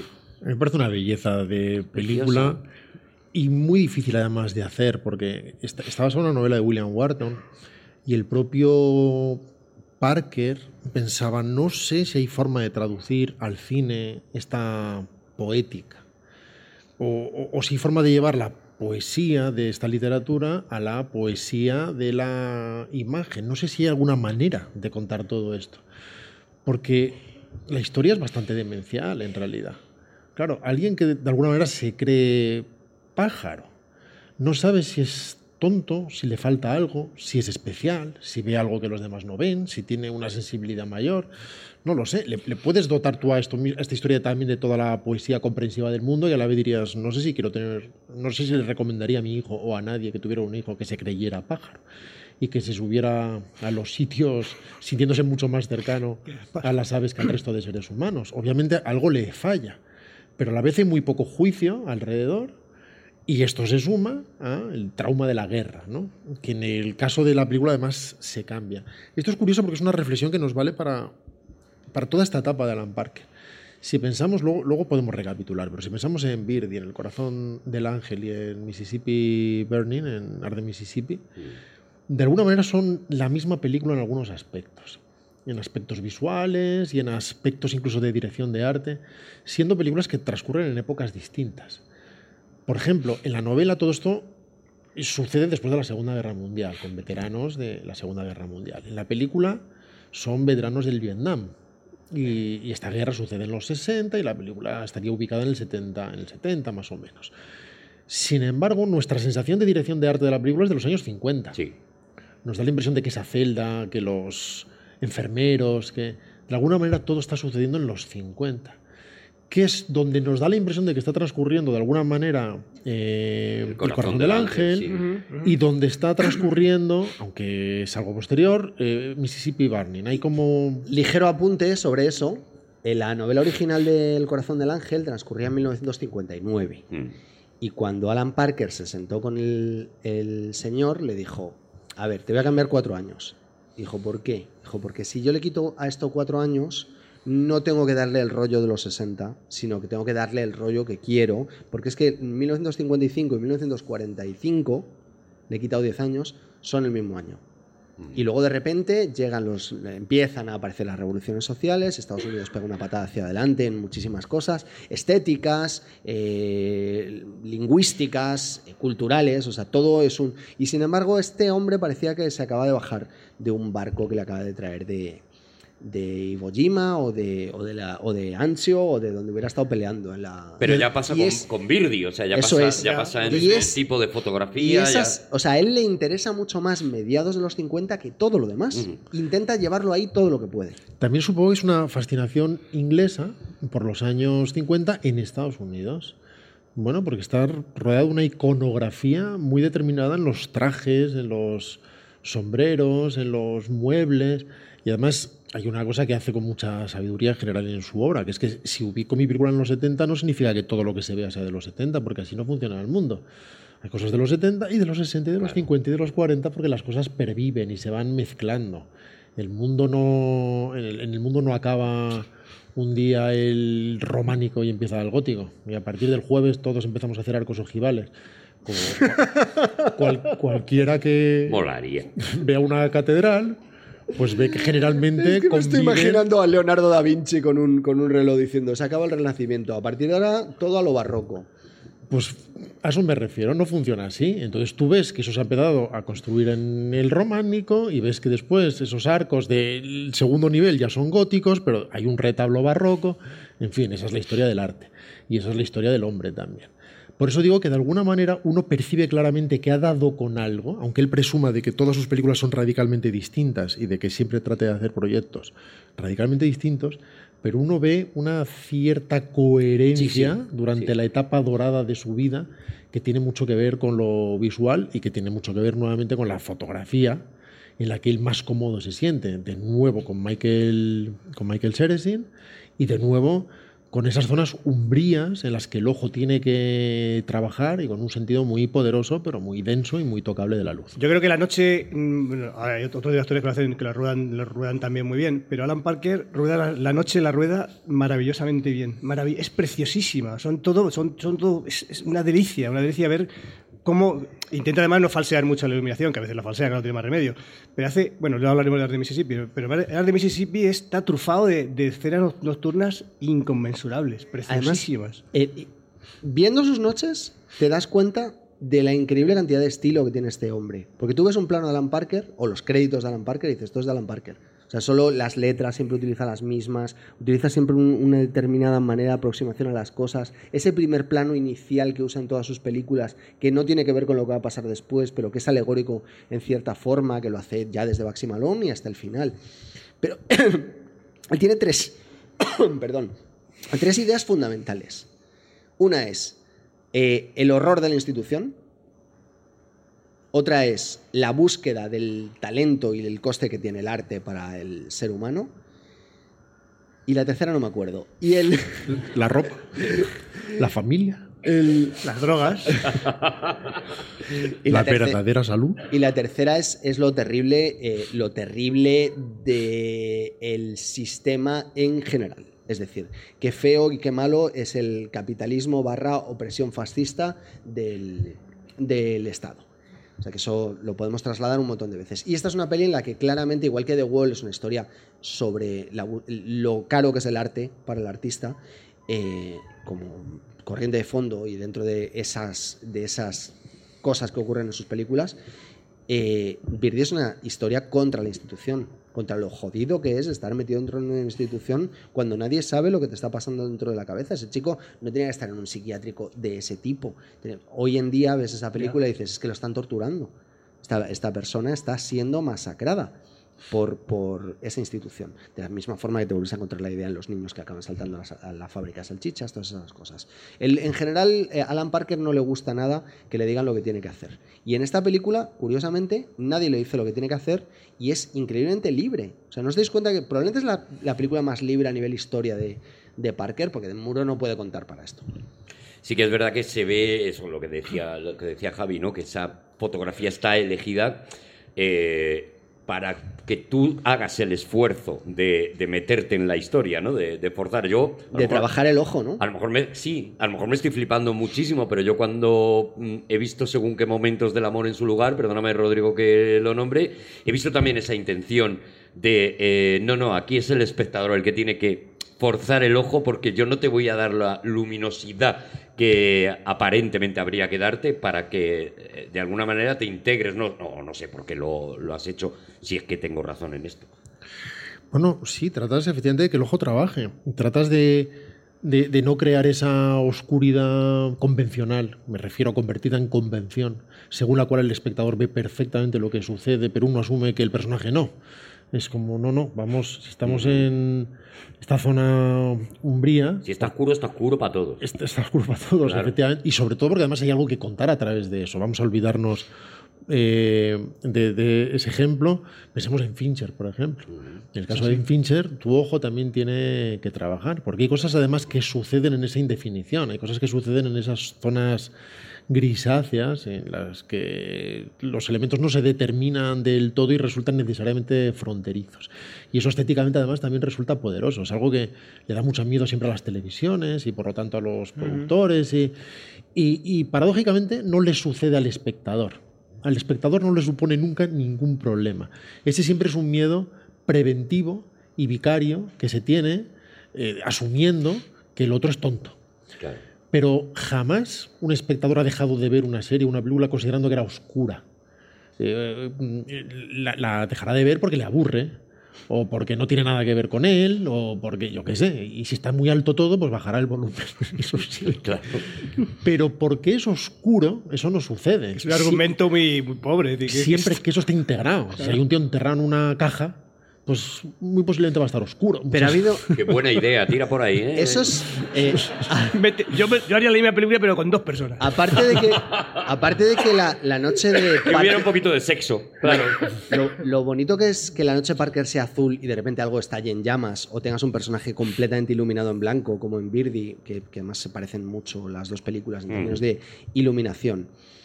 Eh, cuando han empeza- ha empezado la gente a quejarse de eso que tú estabas diciendo ahora, es porque se les ha maleducado en los últimos 10-15 años. Porque las televisiones de alta definición y la iluminación deficiente, que es todo para arriba y que se vea todo hasta el último clavo que en, en set. Bueno, y un señor en un despacho diciendo que esto no se ve y la, gente- la gente no le va a gustar, ¿no? Yo te- tengo dos ejemplos de, Y sobre curiosamente, todo porque se va a ver en el móvil. O se va a Eso ver- es. curiosamente, dos obras estupendas. Una es Lando, que no sé si habéis visto. No, Lando- no, espera, eh, solo, perdón. Mm. La de. La de Ron Howard. Eso es. Eh, que al principio había gente que se quejaba, decían, dice, no, claro, es que los 10 primeros minutos no tienes que ver nada porque son... Y la, eh, y la otra es la, la- el final de Juego de Tronos, que tampoco tienes que ver nada porque es que La es... famosa bien- batalla que, Claro. claro, Es no, que pero no- que no ve. no, pero no, o sea, No- no eso se, veía. No, no, no, no es que no mezclemos. Es que da igual, si es que es como volver a abrir una polémica casi tuitera. Pero es algo que se ve, que se ve. Otra Se cosa ve es que la se- plataforma determinada tenga un nivel de compresión tal que no se separe absolutamente nada, y entonces tú le echas la bronca al, al director de fotografía sobre algo eh, que es gente buenísima y que eso cuesta millones y millones, que nadie va a permitir que eso no se vea. No, no, no, están jugando en zonas limítrofes, pero saben exactamente qué va a suceder. Ahora lo metes después por un tubito estrecho y, y acabas acercando las zonas de altas y bajas y se convierte todo en una papilla, pues eso es un problema, pues como si lo ves tú en tu móvil y dices que, que no ves bien. Y si además tienes las persianas subidas y tienes a alguien gritando y otro haciendo una tortilla, pues seguramente no son las mejores condiciones para ver una escena que es una batalla nocturna y que está jugando duro con Y si no ha ido Rodrigo a tu casa a programarte la tele, que es que también, claro. Claro, es que eso, también, eso también habría que explicarlo. Es que, es que estáis, eh, estáis a la sopa boba. Rodrigo ha venido a casa Se de llama todos. Rodrigo. Rodrigo pasa por casa de por, por casa de gente que no conoce, ¿eh? Él por las mañanas es lo que hace. Por Llama la mañana él se va. Sí, sí, sí, sí. ¿Sabéis? La gente random. Lo primero que hace es decir, crea, cine, Cineflow Pro, quitar. ¿Sabéis que yo, no quiero presumir, ¿eh? ¿Sabéis que yo tengo, conservo aún una televisión de lámparas? Un televisor de lámparas, una- un Sony un Action no te, lo, no, te, no te lo puedes creer. Lo tengo Una en el- locura. en el pueblo y hay gente, gente del pueblo que viene a ver la tele en mi casa Bueno. porque no se lo cree. Te aseguro que si pones un DVD, en ese televisor es donde mejor lo vas a ver. Pues seguro, seguro. Sin ninguna duda. Y En no una última presumir. generación lo vas a ver ampliado, Es- sobrepixelado. Es que es cine, es, es, es perfecto. Y una televisión de tubo, pones un DVD, no un Blu-ray, un DVD y lo vas a ver. Es inaudito. Pero esto cómo puede ser si estoy, en un pueblo perdido con un televisor que tiene 40 años. Sin cobertura. ¿Cómo puedo estar viendo esto aquí siendo tan feliz? Si aquí, no, si aquí no llega Rodrigo a programarme esto. La cuestión es que Vamos es- a escuchar The Wall. esas vez. noches, esas noches ya perdidas de Parker eh, son dignas. O sea, es- que ya solo por eso su filmografía o sea, merece la pena por mil millones de cosas más. Pero solo por eso ya es, merece la pena para- pararse en ellas. Y además aquí tenemos interpretaciones maravillosas. Esa es la realidad. Sí, señor. Nicolas Que debe estar como las maracas de Machín, se arrancó directamente dos dientes para su personaje. Ya para ves, ya el ves. de- Me gusta. Ojo, de verdad. para el personaje ideal. Además, sin lo que que anestesia, que, diría, pues aquí es donde está, aquí es donde está la chicha. Yo me interpretativa. un diente por cada programa de Todopoderosos que, que se hace, porque creo que es la manera en la que yo estoy proactivo. ¿Ya Y tienes además- 94 dientes menos? ¿Que eres un Me- tiburón blanco, Arturo? salgo y me lo vuelvo a poner. Ah, bueno. Es como los caballos, para saber cuántos programas llevamos, le miramos la dentadura. Eso es. ya veréis cuando llevemos unos poquitos más y digo, bienvenidos a Estación... Ya veréis. Matthew Modine, curiosamente, hizo la lectura, la prueba para el personaje de Al, que es el que hace Nicolas Cage, y Parker le dijo, no, no, no, vas No, a hacer de Birdie. ¿no? Haz el loco. que no tiene nombre en la película, nunca se le asigna nombre en la película, que es de una ternura y de una sensibilidad y de una fragilidad y de una pureza maravillosa en el modo en que la transmite. En fin, y después trabaja con la música de esa forma extraña. En fin, Ya sabéis que amo a Peter Gabriel, pero no, no, no podemos decir que sea una de las fortalezas No. de esta- no sé qué le pasa a esta generación de ingleses, incluso los mejores, que no parecen darle especial importancia. No, no sé si es que no le dan importancia a la música, que sí se la dan, como si es que no saben demasiado, no tienen particular sensibilidad musical, algo que es extraño en un director que ha hecho tantos musicales como Alan Parker. Pero Ridley Scott, por ejemplo, siempre tira de mejunjes, de patchworks, de diferentes compositores, cosas que le suenan bien de aquí y de allá, una cosa que saca de un disco, otro, cosas que funcionen para esa secuencia en concreto, sin preocuparse mucho de que tengan un tono determinado, que no delata demasiada clase musical. Y Alan Parker, salvo en las dos películas que vamos a hablar ahora, con Trevor Jones, que consigue algo más aterrizado, en general no acierta mucho con eso. No, con la- no- no con sé las si- bandas sonoras, no. Cuando se centra en hacer musical, sí, pero, Pues pero con las bandas sonoras es verdad que no. Porque claro, Maxi Malone es que es la música de Paul Williams, Claro, es un claro, musical. Con el expreso, es lo que decíamos el otro día de Giorgio Moroder, que le gana el Oscar a Superman. Mm. A Superman. Perdóname que todavía no he superado eso. de John Williams. En fin, en el caso de la anterior, del muro, pues está claro, es Pink Floyd, ¿no? Es Roger Waters y es Pink Floyd. Y en este caso es como volver a Moroder de otra manera. Es mejor Más compositor, modernito. sin duda. Pero llama a Peter Gabriel, que lo compone todo en una semana, que recicla temas de su tercer y cuarto álbum. Aquí es donde conocen a Daniel Lanois, recordad el programa que hicimos sobre Daniel Lanois Sí. en, en Aquí Dragones. Y es cuando se lo queda como productor, porque se queda muy, muy contento con su, en fin, con su, con su experiencia con él. Y es cuando usa principalmente la, la Fairlight, esta mesa, esta consola, la CMI, que, que es tan propia de los 80, eh, este generador de samples, eh, que le dota de, esa, de ese carácter tan único y tan viejuno a los oídos de hoy. A veces escuchas, ves la película de Birdie hoy y el elemento que te lleva al pasado no es en absoluto la imagen, ni la historia, ni la interpretación, sino la música, sorprendentemente. Vamos con la siguiente película porque aquí también tenemos. Esto está lleno de barro hoy. en 1987 y de una de esas películas que yo creo que si la viste en su momento te marcó de alguna forma. La película se llama El corazón del ángel. Life could be a dream. Life could be a dream. Do, do, do, shaboom. Life could be a dream.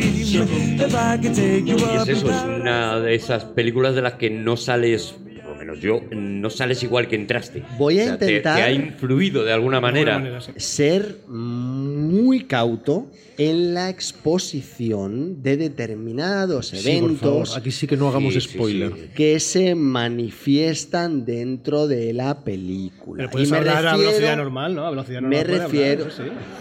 Sobre todo No porque por- está llamando demasiado la atención no sobre algo. porque quiero ir muy despacio para no decir follar, por ejemplo. No. Pues Sabía que había, había algún clickbait de esto, como se diga. Esta peli, eh, voy a hablar de la moral, ¿eh? Eh, eh, muy jodida, ¿eh? O sea, quiero decir, yo la vi, pues, qué sé, sea un crío, con, con 14, 15 años, cuando la pusieron en Telecinco, me acuerdo perfectamente. Yo también, la vi con 14 o 15 años. En, la pantalla.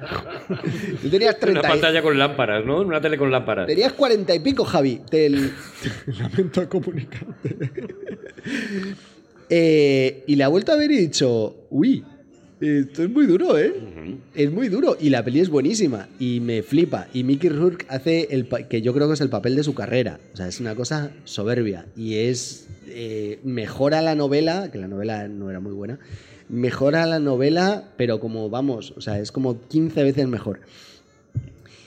Pero muy dura, ¿eh? O sea, que, que- Sí, sí, es una historia, es una... Bueno, yo creo que, que en Es dura, general... es dura, es dura, es dura, En general, dura. Alan Parker, sobre todo la parte ahora de, de la carrera que estamos analizando de, de él, se caracteriza un poco por decir, pues vamos para adelante, ¿no? Esta Yo creo clara- que eso es lo más claramente es una llamativo. peli antisistema barra instituto. O sea, aquí lo mezcla todo. Menos, o sea, me- mete lo del talento, lo de la institución y lo del sistema. Y no digo más porque si no ya hago spoiler. No, no diga más. no Pero diga mete más. todas sus ideas funda- fundamentales, o sea, las ideas que más le impresionan a él, es decir, un cantante en busca de, ta- de talento, la opresión del sistema, todas esas... Y, De todas maneras, y es, y es duro, ¿eh? Cuando hablamos así de, de- de sus ideas, incluso las de, en el caso de, de Parker, de, alguien de clase trabajadora, criado en un barrio duro del norte de Londres, eh, proletario, etcétera, y pensamos en cómo le dobla la mano al sistema. No, en realidad estos son los temas que trata Hollywood. Estos son los temas que trata Hollywood porque son los que tienen épica. Y es normal. Es decir, si, si pensamos en, en- en las fuerzas de forma convencional, las vamos a llamar progresistas y conservadoras, las desideologizamos, ¿eh? no, no lo aterricemos en términos de, de partidos ni de simpatías, sino de fuerzas que rigen la- las dialécticas de- del mundo. En realidad, las progresistas son las que va a elegir Hollywood, aunque sea desde un punto de vista radicalmente conservador. Porque son donde está la épica. Alguien que se eleva por encima de no sé quién, que gana al enemigo de no sé qué manera. Desde luego no hay forma de hacer la épica. Vencer al poderoso. Eso, eso por descontado, Desde- pero, pero tú puedes hacer... Desde segundo, Capra. ¿no? Quiero decir que tú no vas a hacer la película hollywoodiense de cómo alguien llega a la conclusión de que las leyes, después de siglos de ensayo y error, se van solidificando y avanzando de forma lenta pero segura, eh, después de eh, relacionarse con realidades muy... No, no funciona eso. Me refiero en términos Mm. No lo veo como arranque, no lo veo. en términos dramáticos. Y hablo de una dialéctica, ¿eh? porque, no, porque no es una cuestión de. ¿Y entonces cuál es la fuerza que es la correcta y la.? No, es que no hay fuerzas correctas. Es que es como si dices el, el polo positivo o el polo negativo. No, no, hacen falta el polo positivo y el polo negativo. ¿Qué hay que hacer? ¿Saltar o moverse? Dice, bueno, pues si el tren va hacia donde estás tú, saltar. Y si estás tú quieto y el tren pasa justo por delante, estarse quieto. Y entonces, ¿qué es lo mejor? Depende. Hoy esto es lo mejor y mañana, ante este problema que es diferente, la solución es diferente. Pero en fin, eh, en realidad, por eso digo que ese impulso interno que tiene, mm, que tiene Alan Parker, en realidad, Juan, es el propio, el que el sistema de alguna manera asume de forma más cómoda. Pero te, te compro parte, pero no. Pero estoy en profundo desacuerdo con todo lo demás. Es decir, el, el- Uh, debatito, ¿eh? no, porque, ostras, es que no hay nada que me interese más que esto en la vida. O O sea, nada, absolutamente nada que me interese más que esto, ¿eh? O sea, fijaos si os lo vendo arriba. Tal vez demasiado arriba, Juan. No, porque sé muchísimo. Hay una, una sola historia. No se baja, ¿eh? No, ni lo haré jamás. Hay una sola historia. Creo que nos podemos ir tú y yo ya. Que se y, sub- y el resto del programa lo puede hacer Juan, ¿eh? Yo menos se le ve ahora mismo que se ha remangado como diciendo, No, hay, la una, lío. hay una sola historia que se subdivide en siete argumentos que se pueden subdividir a su vez en 21. Y eso es lo que ha tratado el cine siempre, y no hay más. O sea, el- y es la, la historia, además, o sea, tú puedes coger Ete, Don Quijote de la Mancha, eh, El corazón del ángel, Emojis, la película. Ha- Ham- también, y por desgracia, Hamlet o, lo- o Star Wars, da igual. Y, y todo lo cortas en lo que acaba de decir Rodrigo. Efectivamente, la construcción de alguien que tiene que elevarse por encima de su condición, tiene que partir de un conflicto interno o externo eh, que va hacia algún lugar. Pero es la perspectiva de decir, pero además es que ni siquiera puedo triunfar porque todo está contra mí, eh, lo que en muchas ocasiones cambia la cosa. Y me voy a callar aquí porque si no me, la, me la voy a cargar al final. A lo, que, a lo que vamos. ¿Cómo es posible rodar esta peli? Lo digo en serio, en aquella época. Porque es que es una brutalidad. O sea, ya desde el punto de vista de dirección. Claro, aparte de la, de la historia en sí, la que yo creo que vamos a entrar poco para no... Mil Después yo dieci- creo que... que 1017 planos, Arturo. fílmica- No, y además, Juan, lo que estaba reflexionando an- antes, tiene No mucho más. que ver con Birdie o con Mississippi Barney que con el corazón del ángel. Sí. Porque el corazón del ángel va por otro lado. Va por un lado muchísimo más oscuro. Turbio. ¿no? Muchísimo más turbio, por muchas razones. Se tardó mucho en sacar adelante la película, precisamente porque los estudios interesados querían otro final. Vamos a decir simplemente querían otro final. Y, y no aceptaban mm, El esa oscuridad, vamos a verlo de esa manera. Querían algo que aliviara más las conciencias del espectador. Por otro lado, podemos considerar esta película casi una especie de precursor de lo que después se llamaría terror elevado, porque, en fin, transitan zonas mucho más Qué pereza de, de- de concepto, ¿eh? Es perezoso, sí, es perezoso. Es horrible. De hecho, más Pero de tú has uno. hablado de Fincher y tal, y aquí hay mucho que luego puedes ver Claro. en, Fincher, De hecho, muchos Seven. a ese terror elevado le llaman el turror, ¿no? Para. que viene de turra. Efecti- Es que hay efectivamente. películas buenas y películas malas, y películas de terror buenas y películas de terror malas. Esta película, para, para empezar, visualmente vuela altísimo. Vuela altísimo. Y luego tiene una construcción de guion particularmente acertada. El guion es de Parker. Es una adaptación, evidentemente, de la novela de este hombre de apellido imposible. Es William. Pues, cuando algo empieza por H y J a la vez, no sé qué hay que elegir. Hortzburg, Hort, no, no lo sé. Hay que decirlo como si te viniera un provechito. Efectivamente. En fin, eh, parte de esta novela, él la reestructura de una forma muy, muy sabia, eligiendo escenas concretas enormemente icónicas, algunas de las cuales tienen que ver con simplemente situar las cosas de una forma extraña, como esa conversación en Coney Island con ese hombre que le da un protector de nariz, por ejemplo, mientras su mujer está en el agua hasta las rodillas y después se pone a cantar. Solo es crear algo extraño que después tienes que recordar. Cuando ves a Mickey Rourke que sigue con su protector de forma completamente incongruente hasta que se va incluso a Nueva Orleans y sigue con su protector nasal. Hombre, en Nueva Orleans hay que llevar el protector nasal. Sí. Porque hay, mucho, hay muchísimo sol. Es Luisiana, ¿no? No Nueva Orleans. Luego Nueva Orleans está en Luisiana, ¿verdad? Sí, vale, sí, me acabo sí. de acordar. Sí, es bastante reconocible en Nueva Orleans en esta película. en fin. De todas formas, hay una cosa bonita aquí. Y es el tratamiento ya de... Es una cosa de la que no hablamos mucho. Sabes que has interrumpido a Rodrigo en, una, en un desarrollo, está ¿no? bien, está y, bien, está bien. Y, Por- te, y te está dando igual, ¿no? Por otro lado, tengo en el banco tanto crédito de interrupciones. Claro, o sea, quiero decir, yo ahora mismo soy el tío Gilito. Se está Es verdad, es verdad autointerrumpiendo. Ya es el colmo. Ya es el colmo. Nunca hablamos del diseño de vestuario, pero no, no habitualmente, por lo menos yo no me acuerdo. Pero es verdad que en Alan Parker es, un, es increíblemente importante. O sea, que, que a, mí me, es una cosa que siempre me ha fascinado, la dirección de arte y el diseño de vestuario en particular. Y lo que hace Al- Alan Parker, o una característica de su cine, es que él siempre pone a sus protagonistas que van con tres duchas de retraso.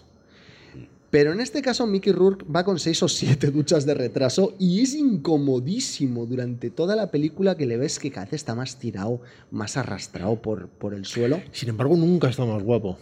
Es- ¿Verdad que no? No, no, no, pero es un hecho. O sea, estoy completamente de acuerdo con lo que dijiste al principio. El que está verdaderamente bien en esta película es Mickey Rourke. Es decir, la figura de De Niro, sin duda, es absolutamente fascinante en su papel de Lou Cypher. Y analizado, eh, tiene momentos absolutamente fascinantes. Eh, Alan Parker decidió no dirigirle directamente porque estaba consiguiendo ese eh, nivel tan extraño de precisamente extrañamiento y a la vez de realismo. Las malas lenguas incluso dicen que de alguna manera está imitando a su amigo Scorsese en algunos de sus elementos. Cuando Eh, pela un huevo, por Dios, qué maravilla. es estupendo, pero digamos que el que está de Niriano es Mickey Rourke. Como algo así como una especie de, de heredero de Marlon Brando. Es algo así. Buscando siempre reacciones orgánicas y fluidas. El momento en el que se rompe, no diremos más, es absolutamente sensacional en términos interpretativos. Absolutamente sensacional. Y él está realmente muy, muy atractivo en todos los sentidos. Es la, en fin, todas las personas tienen unos años determinados que son los de cenit. Por otro lado, Mickey Rourke Tú estás a punto, Javi. empezó a desintegrarse en todos los sentidos A partir de ahí. después y empezó a estropearse y a operarse y a Cuando lo lavaron, cuando lo lavaron, Sí, Rodrigo, es que hay gente que es verdad, pierde A Mickey. Rourke no lo han lavado nunca. Mickey. Rourke en nueve a- semanas y media salía lavado y tú solo tú no veías nada más que a Kim ¿Tú, Basinger. tú crees que a lo Hay mejor... gente que gana en, en- en- en el barro, en la suciedad. ¿Tú crees que a lo en mejor la mugre. el pH o la, la capa Sí. protectora de la Sí, piel hombre, se la rompió y entonces empezó a deteriorarse a partir de ahí? Sí, en el momento en que encontró un jabón que le iba bien. Yo voy a- voy a contar una cosa, una historia personal. Yo tuve un problema con esta película, un problemita al principio, porque, eh, claro, yo no sabía, no sabía de qué iba. Sabía, sabía- que era en Nueva Orleans y para mí Nueva Orleans es un, un icono de, la- de los lugares con música. Claro. Los lugares musicales por antonomasia, Nueva Orleans. Entonces empecé a ver la película y no aparecía, no aparece un poco, la, no aparece la música. Muy Nueva poco, Orleans. muy no poco. aparece. Entonces eso me creó un- una cierta decepción. Luego ya, a los, en fin, a los, a los- a los 10 minutos, ah, digo, vale. va. Tú querías que fuera querido detective. Eso es. Yo quería que fuera Querido Detective, que era una película también que ¿Qué se peli esa- es, querido detective, que no conozco? de, de Big Easy. Es una película que también se desarrolla en Nueva Orleans y es No todo conozco. música, con Sideco y con bueno, música con Ike. No, Claro, la porque- sonora espectacular, pero es verdad que. Ya, pero que decir que es una cuestión muy personal, digo, una cosa que. eh, Parker no juega a Hay eso hay una conexión musical con un músico de jazz y el vudú. Es esa conexión que es más epidérmica, y, pero sí, efectivamente no es un grandes éxitos. Sí, no aparece mucho. Sí, sí, no aparece, efectivamente, no. Sideco, ni nada, nada Pero es, parecido. cu- es curioso, porque siendo Alan Parker, siendo una película en la que un detective tiene que buscar a un perdido cantante de. Claro. Era, de- era crooner, pero eso es que, perdonad mi des- desconocimiento de la música. ¿Crooner qué es? Perdóname, hay- Sinatra. aquí ha habido gente que ha hecho, en Aquí de Dragones, ha hecho varios programas dedicados a los. Sí. Y que tú ahora vengas con esa, por favor, Juan Gómez Jurado. Es el cantante Cáspita. melódico Cáspita. que de de alguna jazz. manera tiene una prosodia al cantar Un registro de en la tenor. que dice la canción, no la canta, sino que la dice, la Crosby, suelta. Frank Sinatra, Pues, Dean Martin. Es curioso como Julio es Iglesias. un, Iglesias, un sí, detective, Crooner bus- también. un detective buscando a este perdido cantante crooner de jazz, que es como todo el mundo sabe, son los que prosodian las canciones. Ajá. No, no, Eh, que tiene una prosodia. En lo que tú digas, Javi. Y, y, el, y solo hay una canción en toda la película. Es sorprendente, ¿no? Un, un momento y, y siendo en Luisiana, además. Mira, hay una cosa, déjame un segundito. Hay una cosa, hay, hay una, hay algo muy divertido en esta película y es que durante toda la película eh, eh, Alan Parker te está contando lo que, lo que va a ocurrir. Mira, y eso lo hace utilizando también algunas de las canciones un que suenan tecladito. ahí. ¿Os acordáis que, y como sucede en Shoot the Moon, ¿os acordáis en Shoot the Moon que no hay música propiamente? Y lo que hay es como un piano descolgadito que algunos atribuyen a Lalo Schifrin sin acreditar y que es prácticamente un piano tocado con un dedo, que no, no hay polifonía, no hay dos notas a la vez. ¿Os recordáis que esa nota precisamente... La Schifrin es el de, habla- el de Misión Imposible, el de. Misión Imposible, ejemplo, sí, sí, que es argentino. Argentino. ¿Recordáis que precisamente con un pianito suena algo parecido a... ¿Recordáis? Sí. y Esto lo deja es- así suelto. Sí. ¿Os acordáis ¿Eso que está, empieza está desde el grabado? principio? ¿Eso está grabado o No, lo- no, no, lo está haciendo Está, él ahora Rodrigo está mismo, tocando está haciendo piano en directo. Igual, sí es. ¿Con la Y boca? acaba con él. Pero escuchad. Muy bien. Pues esa línea la repite constantemente. Star Wars te la sabes. Puedes. que es la de Girl of My Dreams. No vamos a profundizar demasiado con esto para no avanzar pistas, pero desde el primer momento, Eso Alan es. Parker, a través de la música, te está diciendo cosas, te Eso está insinuando cosas. Y aquí sí que tiene un músico que dota de una atmósfera rara a la película que sigue siendo perviviente ahora, que es Terry, Trevor Jones, perdón. Iba a decir Terry Jones. Trevor Jones. Molaría. Yo recuerdo cuando vi esta película la primera vez en el cine, en los cines Van Dyck de Salamanca y se convirtió también en una de las pelis de mi vida. Dice, ¿eso significa que es eh, la, de las mejores películas de la historia del cine? No, no, no, de las películas de mi vida, que es Claro, una cosa claro. distinta. La que a ti te han Te marca por lo que sea, sí. Por cómo cayó y, y, en fin, es cuando aprendes estos nombres y dices, ¿quién es esto? Trevor Jones, ¿quién es esto? Seresin, porque estás alucinando con lo que está haciendo, con ese saxo tan especial en los momentos de ensoñación que no acaba de... con esas cuerdas, que no acaba de aterrizar, me refiero narrativamente, esas cuerdas para la atmósfera de los otros momentos de avance, de intriga, y siempre con ese Girl of My Dreams. ¿Puedes, eh, Rodrigo, sin que estos pesados interrumpan, mm, tocar la melodía nada más? Sí, Eh, hombre, es verdad. En limpio, que quede blanco. ¿Puedo que hacerte una quede- segunda voz que yo? quede bonito. No, Vale, sin pregun- yo pre- interrumpir. pregunto. jo- Sin interrumpir. Artur, se preguntó, tío. Pero si Ya, no ya, tiene, ¿no? si no tiene- da igual, venga, no tiene ningún truco, pero eso.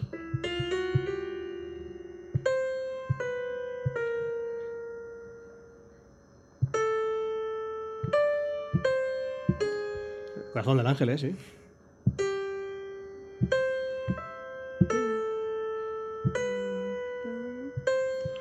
Uy, qué Vale, bonito. Precioso, esto es una precioso. iPad y es un Es teclado. superior a Javi, ¿eh? No puede. Pero es que que pensé es- que había terminado, caray.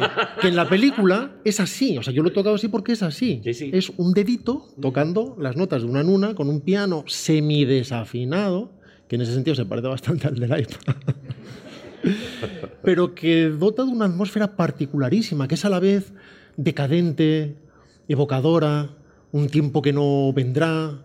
O, que no volverá en cualquier caso, venir viene.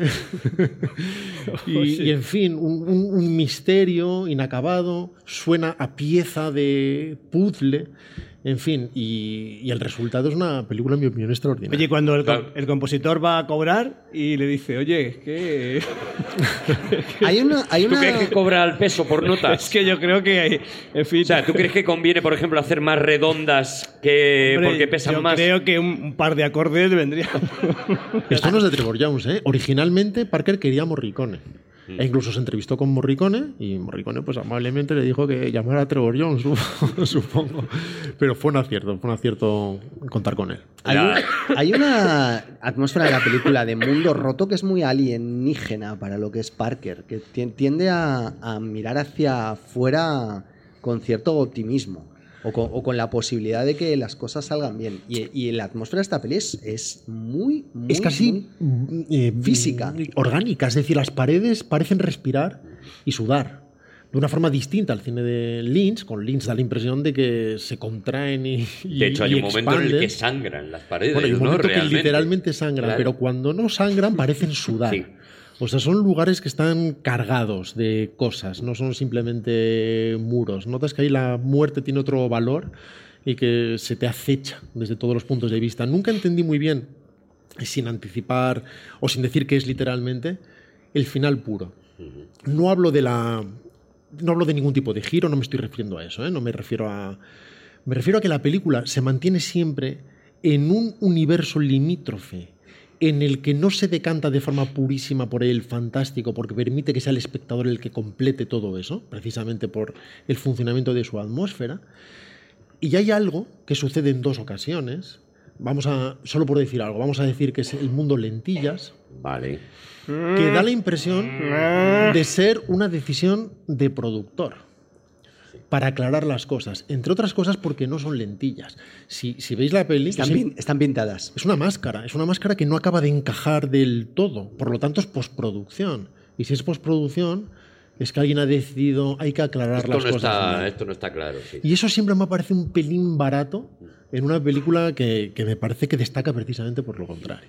La película fue un rotundísimo fracaso. La película Hombre, fue 30 clasificada 34, X. 34 millones de dólares consiguió sobre un presupuesto de 11,7. Tampoco es una. Sí, sé los datos de memoria. Clasificada X cuando, cuando tienes un reparto, cuando tienes que pagar a De Niro y cuando tienes que pagar a un Mickey Rourke que Fue estaba arriba del inicialmente todo. clasificada X, pero el consejo le dijo: si quitas este plano del culo de. eh, de, Lisa Monet. de Mickey Rourke empujando. Ah.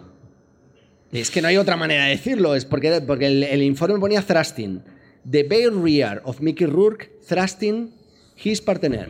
Poniendo énfasis, Claro, puedes decirlo así. enfatizando. Enfatizando. Enfatizando. Enfatizando a Que Lisa. se, que se tape la hucha. En fin, hay muchas Y, maneras. y entonces, Mucho más delicado, Javi. Mucho más elegante, Javi. Ahí es donde está la Muy clase. bien. Un censor, un censor que va a decir. Si no le tapas la hucha a Mickey Rourke, mira, ¿ves? Esto- no, pero lo que les molestaba era el, el thrusting. O sea, Ah, era el Sí, thrusting, que- claro, El énfasis. claro, Que sí. la, que hucha no esté quieta. Bueno, vale, venga. Y entonces Luego volvió para el DVD el énfasis. Que no ¿eh? agites la hucha. es la única vez que Alan Parker ha tocado su montaje final. Y él, muy serio, dijo: eh, Si no llego a quitar esos 4 o 5 El segundos del, del plano, eh, la película hubiera sido X y no R, que es lo que acabó siendo finalmente. Porque. X significa que no se puede estrenar en ningún sitio que no sea un cine X. Pero es un caso tipo Blade Runner que hasta que no salió en vídeo y la gente la vio en su casa, no prácticamente pasó de y él dijo: Creo, Y que, dijo cuatro, otro. creo que cuatro segundos de Mickey- del culo de Mickey Rourke. No quitarlos no va a hacer un gran daño a la historia del cine. Y efectivamente los quitó. La película no fue bien, pero tampoco mal. Bueno, Por eso es casi un milagro que la siguiente película todavía conservara la posibilidad de tener grandes repartos como consiguió con 1988 Arde Mississippi.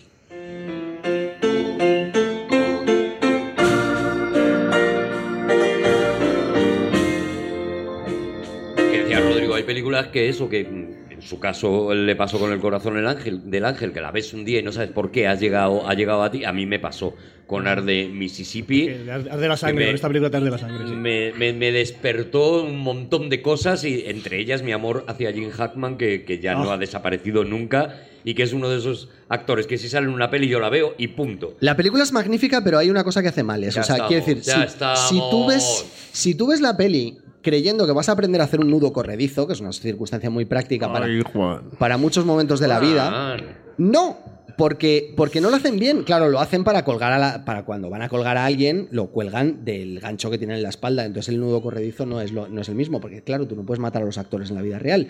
Pero si tú quieres hacer un nudo corredizo, la mejor forma que tú puedes hacer es sostener el dedo índice, dejando el hueco del dedo por. por a lo mejor esto no es muy radiofónico, ¿no? Ah, mira. Arde Mississippi, eh, una, una de esas pelis, bueno, no lo sé, venga, vamos a hablar, vamos a hablar de la película. Gracias es. Juan, eh, gracias Juan por todo, eh. Gracias por tu apunte de jóvenes castores. Gracias. ¿Y sabes hacer también el as de guía? ¿Sabes hacerlo? Sí, claro, pero es muy fácil. Gracias por educar en el ahorcamiento, pero vamos a hablar de la de, De la, la- peli. Vamos a hablar de la Ah, mira, A mí, esta es la película de Alan Parker que más me gusta. O sea, os podéis poner como Sí, yo también estoy contigo. O sea, a mí me vuelve completamente loco. Es una película que veo con pasión. Y, ¿Y todas por qué las... no os vamos a poner de ninguna manera, Juan? Porque es una de las películas de mi vida. Y con mi vida no te metas, ¿vale? si no te- claro, si a él también. No, si ya te metes tú solo, si somos todos Juan. amigos y. Ya bueno, unos, unos somos más amigos que otros. Eh, hay algo sí, pero. Hay algo. Es que, es que es tan sentimental y es tan raro en él, por otro lado. Quiero decir, o sea, bueno, no, emo- emocional. Es una película realmente emocional en la que puedes conectar con el sufrimiento de esas personas mucho y muy bien. Y eso es raro en Alan Parker, por otro lado.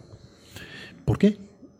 No, hombre. eh, Bueno, venimos de Birdi, eh, por ejemplo. Claro, donde y del expreso un- de medianoche y del corazón del ángel, que evidentemente no es un personaje ejemplar, pero sí que hay una conexión emocional profunda. No descuida de eso. De hecho, eh, consigue llegar a zonas limítrofes muy bonitas, muy profundas. ¿Recordáis, por ejemplo, el momento del vis a vis o del disque vis a vis o del pseudo vis a vis en el expreso de medianoche, tan extraño, tan animal, en el que se ve reducido prácticamente a instinto?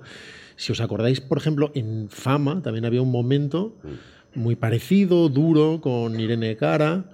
Y, y en Birdie también sucede con ese extraño, no sé si es enamoramiento o ese acercamiento con la enfermera, que también resulta extrañamente sórdido y a la vez enormemente humano y a la vez muy frágil. En fin, le gusta meterse en, en determinados Pero lugares con... Entra, entra en Pero esos aunque tú, aunque tú ame- llegues a, a entender o empatizar a los protagonistas, el aproxima- la aproximación a la historia desde un punto de vista emocional. eh, comparemos a Alan Parker con Spielberg, por ejemplo. Spielberg es todo. O sea, es- te está llevando constantemente hacia el, hacia el sentimiento constante. Quizá Mm. Alan Parker es más frío en general, ¿eh? como, como autor. Y sin embargo, en esta historia. eh, Bueno, tú- no, no es sentimental, eso es, eso es un Exacto. hecho. En est- esta historia estás enfadado constantemente. Sí. Prácticamente desde el primer fotograma y no dejas de estar enfadado hasta el final. Y, y no parece que, aparte de la violencia que hay tan tremenda, claro, es una, una película tan, tan dura, hay una escena que es tan relevante, no sé si la puedo contarla, cuando están en el restaurante, eh, no, no se puede contar escenas, pero es que me parece que toda la violencia, todo lo que sucede, toda la, la marginación, en fin, lo horrible que es la película, que es la escena más dura, perdón, cuando están, llegan al restaurante y hay un, un grigay, hay un holgorio, y cuando y se sientan al lado de los de los de raza negra, hay un silencio y unas miradas, y dices, esto es, esto es lo que habla la película, esta parte, esta parte, no la violencia, que les matan, que tal, que eso, que claro, es el, el corolario, pero dice, esta, esto es lo que es inso- insoportable, insoportable esa, y como espectador te llega, te, te- Aparte te- que las cosas que mejor funcionan son las menos subrayadas, como sucede en ese caso, que son las herramientas del cine. Es como la escena inicial, por ejemplo, que en el fondo es como el inicio de Goodfellas a su manera, de una forma distinta, por supuesto, pero que si lo, lo estoy pensando ahora, de hecho, en tiempo real, pero que tiene cierto paralelismo, es algo que solo puede suceder en un universo cinematográfico con esa fuerza, no se puede describir de otra manera, eso sucede. Y en el caso de la escena del diner que estás mencionando, efectivamente eso es un tratamiento en realidad del sonido, del montaje, no estás diciendo nada, está pasando todo, sucede a través de tus sentidos y tienes toda la interpretación. Sin embargo, cuando tienes, por ejemplo, esa ceremonia del Ku Klux Klan con todo el pueblo eh, en, en torno a una de estas arengas, cada vez que hace un plano de un sureño, en el fondo lo muestra lo más paleto Sí. o lo más endogámico posible, que parece que son todos productos de hermanos, en fin, eh, enfatizando también. Y, y eso resulta extrañamente innecesario, porque ahí es cuando puedes apretar más la tuerca, cuando sin embargo empieza a definir personajes tan diferentes como el de Jim Hackman y, y Willem Dafoe, está consiguiendo algo muy muy bonito desde el punto de vista del cine, ¿no? Ese, no, no por veterano y por joven, sino ese que cae bien, que sabe empatizar con la gente, que sabe ganarse a las mujeres de una peluquería, que sabe ser simpático, eh, escuchar y que de este modo consigue cosas que no consigue el hiper preparado, pero frío y cerebral Dafoe. Y que además tú cuando le- ves a Jim Hackman en esta película, con cómo cambia la voz, que es una brutalidad. O sea, el dominio vocal que tiene ese hombre es brutal, el acento que pone de Mississippi. Brad Dourif también hace un trabajo vocálico magistral. La Duriz está espectacular. Que además él, él no tiene esa voz.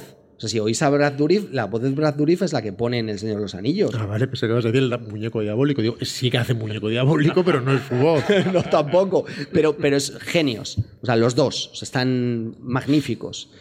Eh, pero, Y, y Willem Dafoe. Eso es. Pero ya desde el punto de vista de la historia, eh, tú te das cuenta cuando estás viendo a ese hombre que está intentando conseguir la verdad, que él está a medio milímetro de los chavales que están ahí, ¿eh? O sea, que si, que si la vida no lo hubiera llevado por determinado sitio, él estaría pasando los sábados por la noche yendo a buscar eh, a ciudadanos de raza negra al campo para colgarlos. Claro, esa es la parte más interesante y por eso esos subrayados resultan menos interesantes. La película me entusiasma, ¿eh? no, no, no se trata de ponerle pegas, sino de comparar según qué elementos.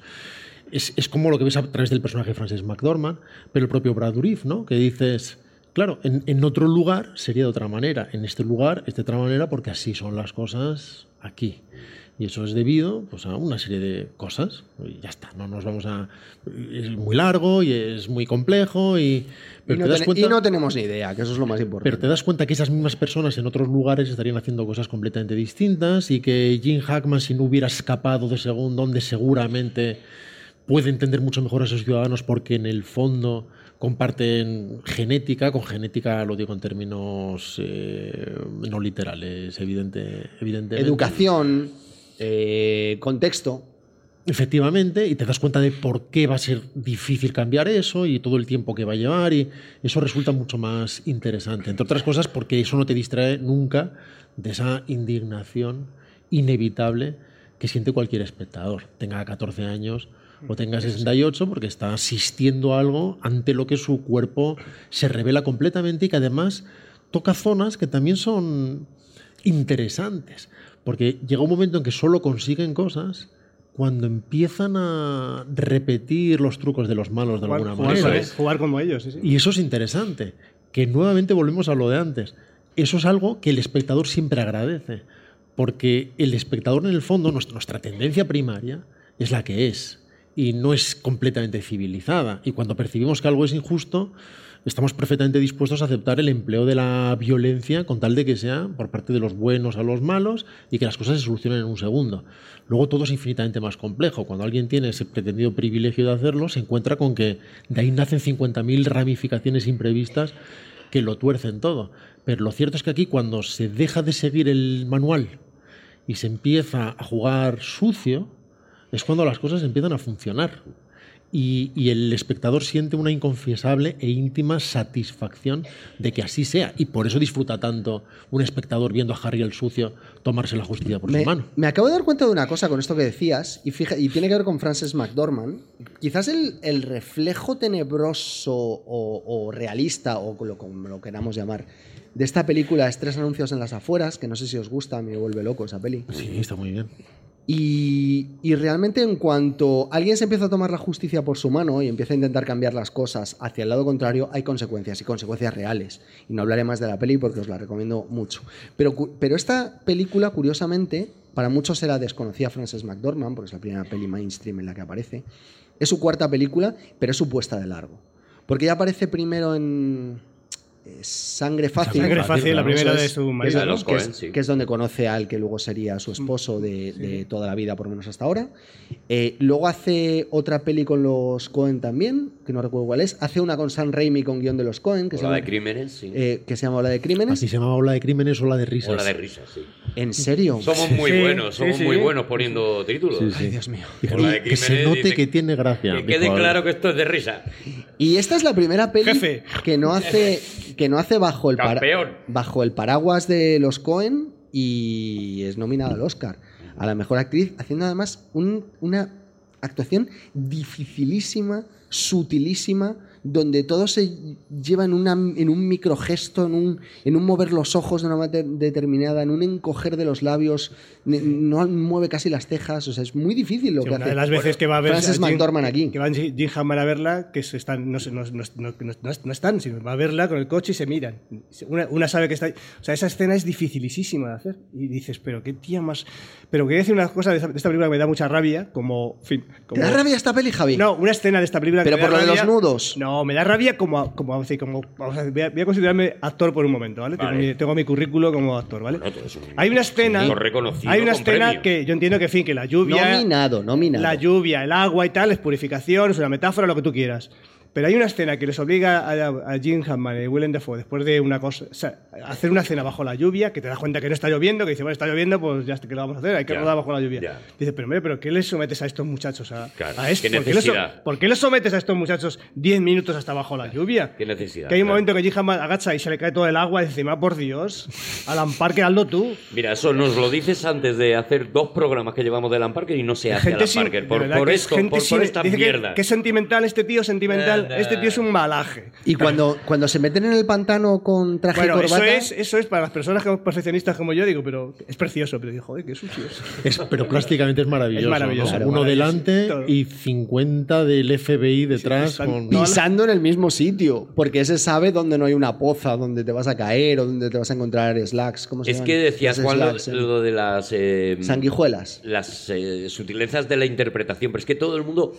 Y mira, yo he empezado hablando maravillas de Jim Hammond, pero es verdad que Jim Hammond es el, el único actor que está un poco en su terreno, porque William Dafoe está justo en lo contrario en lo que Sí, ¿no? tenemos mm, Sí. habituado la Paranoico, paranoico malo lo hace, de- está- lo hace muy bien. Paranoico malo, sí. pero- Claro, claro, claro, pero aquí de repente está tirando hacia abajo todo el rato y está eh, precisamente en el, en el papel opuesto, ¿no? La, es verdad que estuvo eh, Frances McDormand eh, nominada, pero Es la primera peli de Óscares de, de la es, carrera de. es, se llevó Seis, nomi- seis nominaciones. Yo recuerdo uno, que el nombre de Viciu me lo aprendí en esa ceremonia. Era la época esta adolescente en la que veías los Óscares, cuando, cuando te importa. Y ahí ganó Peter Yo lo, Visiu yo precisamente. lo sigo viendo. Bueno, pues a eso me refería, Juan. Y además que. Pero, no, pero es que escúchame, pero, o sea, por alusiones me siento insultado. O sea, quiero decir, Arturo y yo quedamos en casa de Arturo, nos llevamos el pijama y cogemos unos ¿Y los ganchitos. veis de la mano? A lo mejor sí que es un poco de adolescente. Y os regalamos, os regalamos esta imagen. ¿Vale? Queridos oyentes de Todopoderoso, os Me estoy regalamos dando esta cuenta, imagen. Arturo, que a lo mejor. Bueno, es nuestra, nuestra nochecita de pijamas. Y la verdad es que acabamos cantando como, como en la película Gris. No, luego hay una cosa que Yo sí- me hago un agujero en la oreja. Mira, pero- Bueno, es muy loco. Aprovecho es- para pedirte esto públicamente. Hay una cosa muy molesta de Arturo. Vaya. Vaya. Vaya, es el momento, venga. Y es que Arturo en su casa no tiene vasos, solo tiene tazas de superhéroes. Entonces, cuando tú quieres cualquier tipo de bebida, es decir, quieres un vaso de agua, dices, quiero un vaso de agua, No. y, y te lo estás tomando en una taza en la que te tomarías el colacao, y el vaso de agua no sabe exactamente, no, No sabe sabe igual. igual. No sabe Sabe igual, igual. por la, por el, porque es gorda. Porque la taza es Compraría, gorda. compraría vasos si viniera alguien más a mi casa que no fuera la noche de los Oscars. Y no puedes comprar Pero teniendo vasos, en cuenta que solo es ese día, pues mm, no me compensa. Pero compra aunque sea un vaso de Wonder Woman. bueno, compra- sí, podríamos. Bueno, para, para este año te lo miro, ¿vale, Juan? Qué mal está el agua en taza, ¿verdad? El agua en taza no, no sabe igual. Claro, pero tú cómo bebes el agua morro entonces? Y sin embargo, el agua en lata. O sea, tú has vaciado una lata y has bebido agua. No, El agua en lata está buenísimo. ¿Cómo va a estar buenísimo? El agua en lata está espectacular. El agua caso. hay que beberla directamente de la fuente, que es cuando está cargada de- energía. Hay que ir a un manantial prístino y beber el agua ahí. Hay que agacharse. Ahí sí, ahí es Eso. cuando el agua te, te llena. te- Todas te- las da- noches yo me levanto a las 4 de la mañana y me doy mi paseíto al manantial ¡Con la taza! con, la- con mi tacita y luego me con voy su a lata casa. de Coca-Cola, la vacías. Una latita, una lata. En serio, probad el agua en lata. Pruébala tú. Agua de Madrid. Yo conozco ¿eh? Ay, un man- por favor. Hay un manantial en mi casa de agua. Sí, no, de cualquier agua, agua, ¿eh? de agua con gas que flipas. Sí. Un manantial de agua con gas, chaval. ¿Debajo de tu casa? No, cerca de casa. No, Ah, debajo vale. de casa no, cerca de casa. Se, Ahí- llama, se llama bazar. Hay un momento, cuando, cuando empiezan a quemar casas y cuando empieza a verse terrorismo de, de- del... Espérate porque no lo sé pronunciar bien, Rodrigo, a ver si me ayudas. Q... Klux... No, no dejes tanta pausa. ¿Cómo es? Ku Klux Klan. Klux, o sea, es Klux, Klux Klan. No, Ku Klux Klan. Q, Klux Klan. Eso Bien, ahora tú, Arturo. Dos de los grandes autores literarios de España, el autor de Verbolario y nada menos que el autor de Todo Arde, acaban de tener esta conversación. Al lado de dos cómicos que miraban muy serios Aprendiendo. cómo se desarrollaba esto. O sea que a, a mí que Todopoderoso os salga gratis no me parece lógico. De verdad os lo digo, Cuando- ¿eh? Ya está, yo ya me, me he vaciado. Cuando empieces, que es súper difícil de pronunciar, cuando empiezan a, a hacer todos esos... Ese, ese Ellos dicen KKK. ¿Es verdad? y, Con lo fácil que era. y acaban antes. Eh, cuando empieza ese momento... No, acaban a la vez. Ku Klux Klan, KKK. No, pero dicen una cosa u otra, no dicen las dos. El, ¡Que no puede ser gratis esto! el montaje que realiza Parker con todos esos, con todos esos ataques y, y demás, es, es una, aparte de muy cabreante, es, es brutal, porque de repente te das cuenta de que es y que no- musicalmente muy, muy bonito. Hay una selección muy Claro. bonita de espirituales que no solo es que, que bien, hay cosas de Mahalia.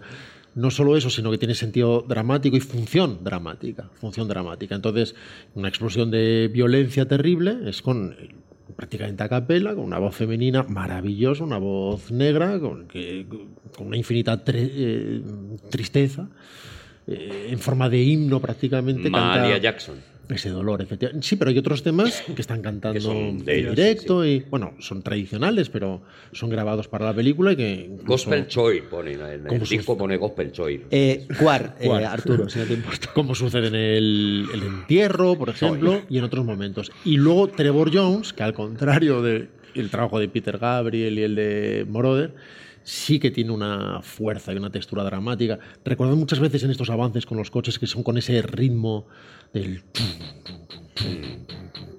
¿Lo puedes hacer al piano? Esto lo está haciendo, ¿no? Lo está haciendo con el iPad. Bueno, eso está entre Terminator y una bulería, por otro lado, pero que, que da esa fuerza inexorable de avance y de algo está sucediendo, con un color entre los metales y las cuerdas, que, es, que sí que es pervivente. Este sí que, sí que sobrevive al tiempo con enorme fuerza. De hecho, es una de esas bandas sonoras que yo, por lo menos, es mm, permanente. O sea, te- te- porque entras en todo el ambiente, estás realmente viendo la película si te pones simplemente la banda sonora y te, te Casi parece una ella. prolongación a su manera de, de- del corazón del ángel, tanto en lo estilístico como en lo temático, porque es como... eh, hay una preocupación ahora mismo por el racismo, obviamente, en su carrera. Y de alguna manera, claro, cuando se va a Nueva Orleans, esta división, y mucho más en, la época, entre el mundo negro y el mundo blanco, como dos sociedades completamente distintas y segregadas, se prolonga ya de forma central y temática en el corazón de la película en Arde, Mississippi, y de alguna manera él siente que aún no ha dicho todo lo que quiere decir sobre el racismo en Estados Unidos y Y hace la siguiente película, que bien me has dado paso, Rodrigo, qué bueno eres con esto. En 1990, efectivamente, él dice, yo no he dicho todo lo que tenía que decir sobre el racismo, y hace una película que se llama Bienvenido al Paraíso. Oh. Que yo sé que eh, la banda sonora es muy moña tal, pero la música de Randy Edelman es de esos discos que funcionan más casi fuera de la, de la película que dentro de la película. Pero Es que os ha dado con disco- atiza- atizar el sentido musical de Alan Parker. Una persona puede no tener ni idea de música No, y ser no un te excelente narrador No y muy gracioso. No te proyectes, venga. una de las tres cosas, Claro. Juan. Hay que elegir. Has tirado demasiado alto, Juan. Si te hubieras parado un poquito antes. Qué pena, qué pena. Eh, Bienvenido al Paraíso, que no es una película que funcionara especialmente bien. Y sin embargo, joder, es Alan Parker haciendo cosas. Yo ya con eso estoy. Sí. Eh, Nah, vale, ya sé que no. Vale, da igual, no, no, eh, no vamos a destruir nada, no vamos a destrozar nada. Creo que es de las películas flojas de la carrera de Parker. Por, no sé por qué, no sé muy bien por qué razón. Ahora lo podemos. Qué bien pa- analizar para porque- acabar el programa, qué guay. Bueno, el de hoy.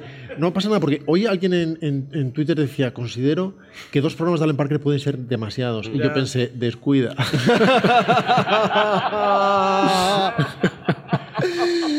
Todavía no aprenden que nos da igual. Relájate, tuitero, relájate. bueno, pues ¿Hay algo más que demasiado? ¿no? Muy, de- muy, dema- muy demasiado. Pero me gusta mucho esa medida que tiene la gente en Twitter de decir esto es demasiado porque lo digo yo y lo dice mi, mi, mi Corus Choi. Moreno. Mi Corus Choi Moreno. Choi Moreno. ¿Qué te parece? Eso es. verdad. Mi Uchita. es una peli. Pero, pero, ¿cómo te lamentas, Javi? Si el que ha dicho Ucha has sido Si tú. lo has dicho tú. ¡Qué hipócrita! Pero es que ha dicho Uchita. Uchita es deleznable. Ucha, bueno. Bienvenido al paraíso, que cuenta una historia que yo por lo menos no conocía antes de eh, ver- haber visto la película, que es que después de Pearl Harbor el gobierno americano de repente empieza a meter a japoneses sobre todo. eh, Arturo, si la conocías. bueno, yo no. Eh, Si la cono- ¿Has visto Bad Day at Bad Rock? Pero no la había visto en su momento, no la había visto antes de ver Es esta película. Yo que no la- nos vemos las pelis para el programa, Juan. No, pero, pero tú en su día. ni, ni necesariamente por orden. ¿De quién es? ba- eh, Empiezan a crear, déjame que lo cuente, para la gente que como yo no lo sabía, que es que empiezan a crear eh, campos de concentración para meter a japoneses que viven desde incluso varias generaciones, hace varias generaciones, No, no, en a japoneses territorio. no. Ah, americanos, americanos descendientes de japoneses. Americanos descendientes de japoneses, Eso eso es. asiáticos. ¿Y cómo lo diferenciarían? ¿Por en campos apellido? de concentración. Asiático-americano. Bueno, le, le hacían tres o cuatro preguntas. Y, y empiezan a crear estos campos de concentración eh, dentro del territorio eh, americano, efectivamente con americanos que ¿Cómo? tienen ascendencia japonesa. ¿De no quién es Yo Bad, no Day, lo sabía. Bad Day at Bad Rock? ¿Os Es de? Richard Brooks, creo, ¿no? ¿O no? Y- No, no, no, no, ¿No? es de Richard Brooks. ¿Cómo, se llama, ¿Cómo se llama aquí? No, es que no me acuerdo. Mm, Ahora mismo es que no sé de qué película me hablas, Juan. El, Sí, la de peli- Spencer Tracy, la que se ha llamado siempre sí, sí, la sí, del sí. manco. Que, se, que se pasa toda la película con la, la ¿No es de Richard mano Brooks? No lo sé. En en el, bus- A lo mejor el guion, no lo sé, no lo sé, Juan. En el bolsillo. ¿Qué Si quieres lo miro, ten- tenemos Google. Sí, lo miramos, lo miramos. qué, peliculón. ¿eh?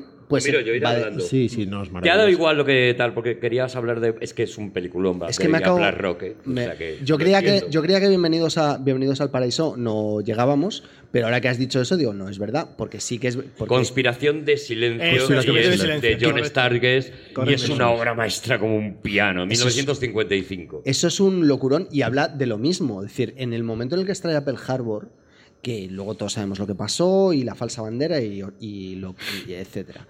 Eh, Pero es que se volvió el pueblo norteamericano contra cualquier persona que tuviera cualquier rasgo de tipo asiático, y no solo los japoneses. Entonces, o, o- o descendientes de japoneses. Y aquello fue horrible. Y los metieron en campos de concentración y la cosa tampoco mejoró. Y aquí es donde empieza nuestra historia. Claro, y a la vez no se percibe tampoco ese drama en la película. La película, en mi opinión, tiene un- una extraña ausencia de foco. Eh, es una opinión personal, ¿eh? Si, si a alguien le, gustan elementos de la peli, a mí elementos de la peli que me gustan también, por favor que los exponga y lo, y lo hablamos. Mi, sensación personal como espectador cuando la vi en su momento, me parece que tiene una extraña ausencia de foco porque los elementos teóricamente dramáticos no resultan particularmente dramáticos y hay como una oscilación tonal extraña e indefinida. Hay un concepto en el no, no tanto en el mundo del cine como en el de la cinefilia que es el del Oscar Bite, que es como las películas anzuelo para Oscar o películas hechas para Sí, conseguir Oscar. pensando en la academia, A, a diferencia de Mississippi Burning, por ejemplo. que Bueno. no lo es para nada. ¿Tú crees que no? En absoluto. Sí, sí, da igual, sí, sí, es una forma de hablar, no, no es una. Da igual, si es para establecer un, un determinado contexto. Bien, pues en, en- en el estudio de Oscar Bites, en la, en la historia, se considera que el número uno de Oscar Bites, aunque es- eh, al final salieron las cosas mal, es Camps the Paradise, es Bienvenidos al Paraíso. Por, bueno, porque tiene elementos de los que le gustan a los Oscar. No vamos a decir que esto es un acto de cinismo por parte. No nos vamos a meter ahí porque nadie conocemos a Alan Parker y mucho menos estamos dentro de su cabeza. Así que no sabemos cómo se han tomado las decisiones. Pero digamos que hay una serie de elementos que son los que le gustan a la academia. Entonces, una historia dramática, una historia de amor, es época, un momento histórico determinado y además desconocido, vestuario, Mm. eh, dirección de arte, música, etcétera. La suma de todo esto probablemente acabe cerrándose en 13 nominaciones, haciendo una película más grande que la vida. Bueno, nada de eso sucedió, lo cual no le da ni le quita la razón a nadie. Tampoco gustó mucho al público, lo cual tampoco le da ni le quita calidad a la película. Pero sí parece decir que hay algo que no acabó de enganchar con nadie. A mí personalmente también me sucede. Me sucede que veo la película y veo el personaje de Dennis Quaid y a veces no sé si estoy viendo una especie de Steve Martin joven. Me parece que está tratando de imponer un carisma al personaje que no acaba de resultar encantador, o tal vez sea simplemente personal y a mí no me sucede. Hay una historia de amor, pero que no se desarrolla en términos trágicos tampoco de ningún mo- modo. No tendría por qué desarrollarse tampoco en términos trágicos. ¿no? Pero cuando hablamos de ese, de ese poder Hombre, sí, con las cosas que ocurren ¿Dónde en la está ahí? película Claro. sí que ahí, sí, sí. debería haber Es más, hablamos tragedia, de un ¿no? campo de concentración, tampoco es esa tu percepción. Tampoco era un campo de concentración, claro. Nuestra idea de campo de concentración es el de la Segunda Guerra Mundial, eh, Auschwitz, Mauthausen, etc. Si pensamos en campos de prisioneros, ya lo ponemos en otro lado, con el Stalag de Billy Wilder. Aquí estamos La gran pensando- evasión está a lo mejor más Claro, cerca de y eso. aquí estamos aún más arriba que eso. Estamos en una especie de campo de refugiados o con barracones, que efectivamente son establos, que después ellos limpian para llevarlo con la mayor dignidad posible. Pero claro, tampoco estamos viendo una historia en la que se les está tratando con enorme crueldad y arbitrariedad dentro de ese campo. Campo de concentración cookie. Es que le- tiene le también el matiz de, pro- de protección, ¿eh? de protegerles también, porque Hombre, a- efectivamente, como decía Juan, el, el- como se, se- se podía creer que eran todos espías y de hecho se pensaba que iban a invadir Japón y No, iban a invadir a Estados pero Unidos. entonces el foco estaría en otro lado, a eso Vale. me refiero. Quiero vale, decir que tú vale, puedes vale. decir que es de lo que va el asunto o, de lo, o, o cuál es el drama. El drama es un asunto de derechos civiles, Ujú. Que es que de repente americanos, hechos y derechos con la nacionalidad americana, por sus rasgos o por sus orígenes, se les priva de sus derechos constitucionales y de forma anticonstitucional se les separa de la sociedad y se les hace vivir en un sitio determinado, segregado. Y no a cuatro, a cien mil, que son muchos. Sí. ¿eh? Esa es la historia. Es- esa es la historia, vamos a ver. Ese es, esa es la historia del campo de prisioneros o de refugiados, como lo quieras llamar. Es que no sé muy bien cómo llamarlo. No. Para que no lo convirtamos, si decimos campo de concentración, nos imaginamos una cosa que no es exactamente la que vemos aquí, aunque es, por supuesto, intolerable.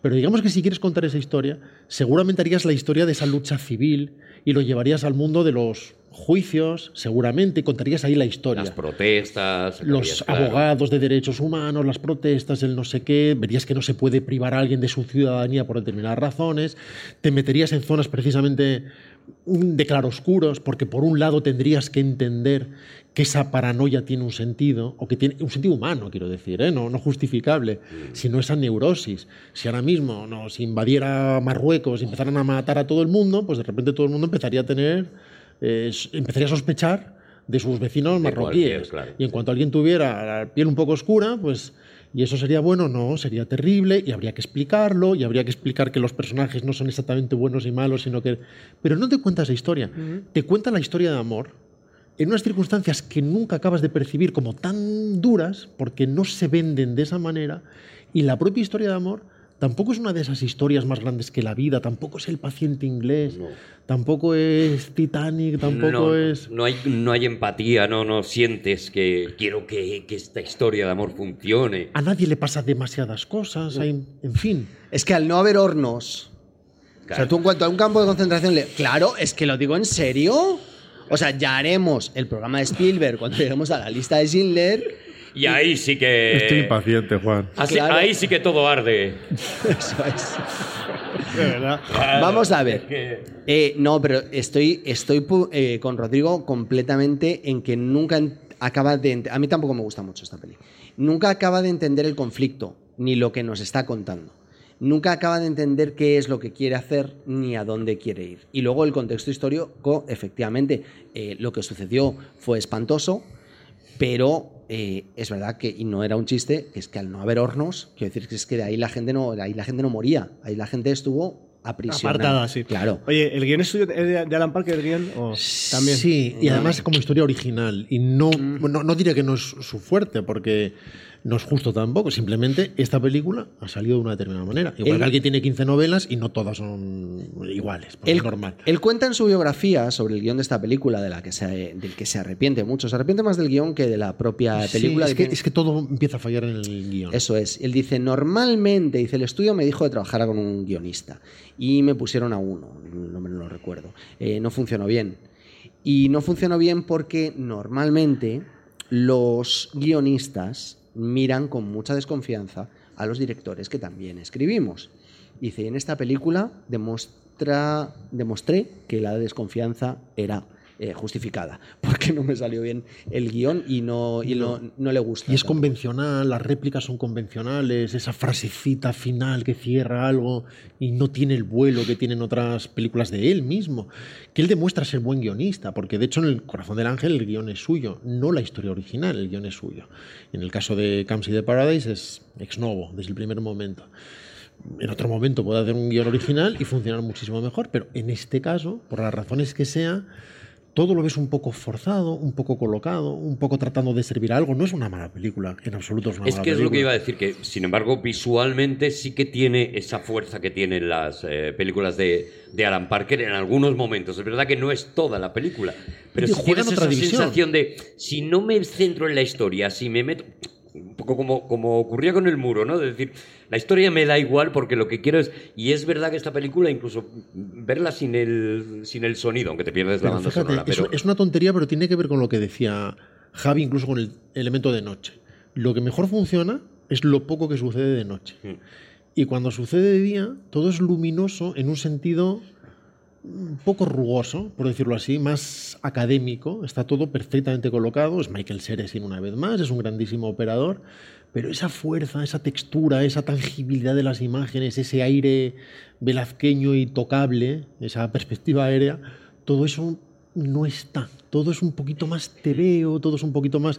Incluso si pensamos en una película que reúne algunos elementos, aunque sea desde el otro lado de la moneda, como es el Imperio del Sol, de la que hablamos el otro día, Eso es. tienes una sensación más tangible, más tocable, aunque estén a su vez en otro campo de prisioneros, en el que las cosas tampoco son tan terribles dentro de lo que cabe, son la nobleza casi de los presos, pero sí que percibes otro... Y, y curiosamente jugando Spielberg en esa película en el terreno de Parker, que se defiende mucho mejor en lo onírico y en la, en la imagen extraña y, y Yo- demás, y yo- sin embargo le salió mejor. Yo creo que se, se enajenó. Vio lo- las mieles de los Oscars, de los Oscars, Oscars, en la en Óscares, Ar- Óscares. Óscares, en Ars de Mississippi. Se engolosinó, ¿no? Y dijo, voy a, hacer una- voy a hacer un algoritmo a mi bola y voy a hacer una película que tenga los elementos para seguir con este, con este rollito.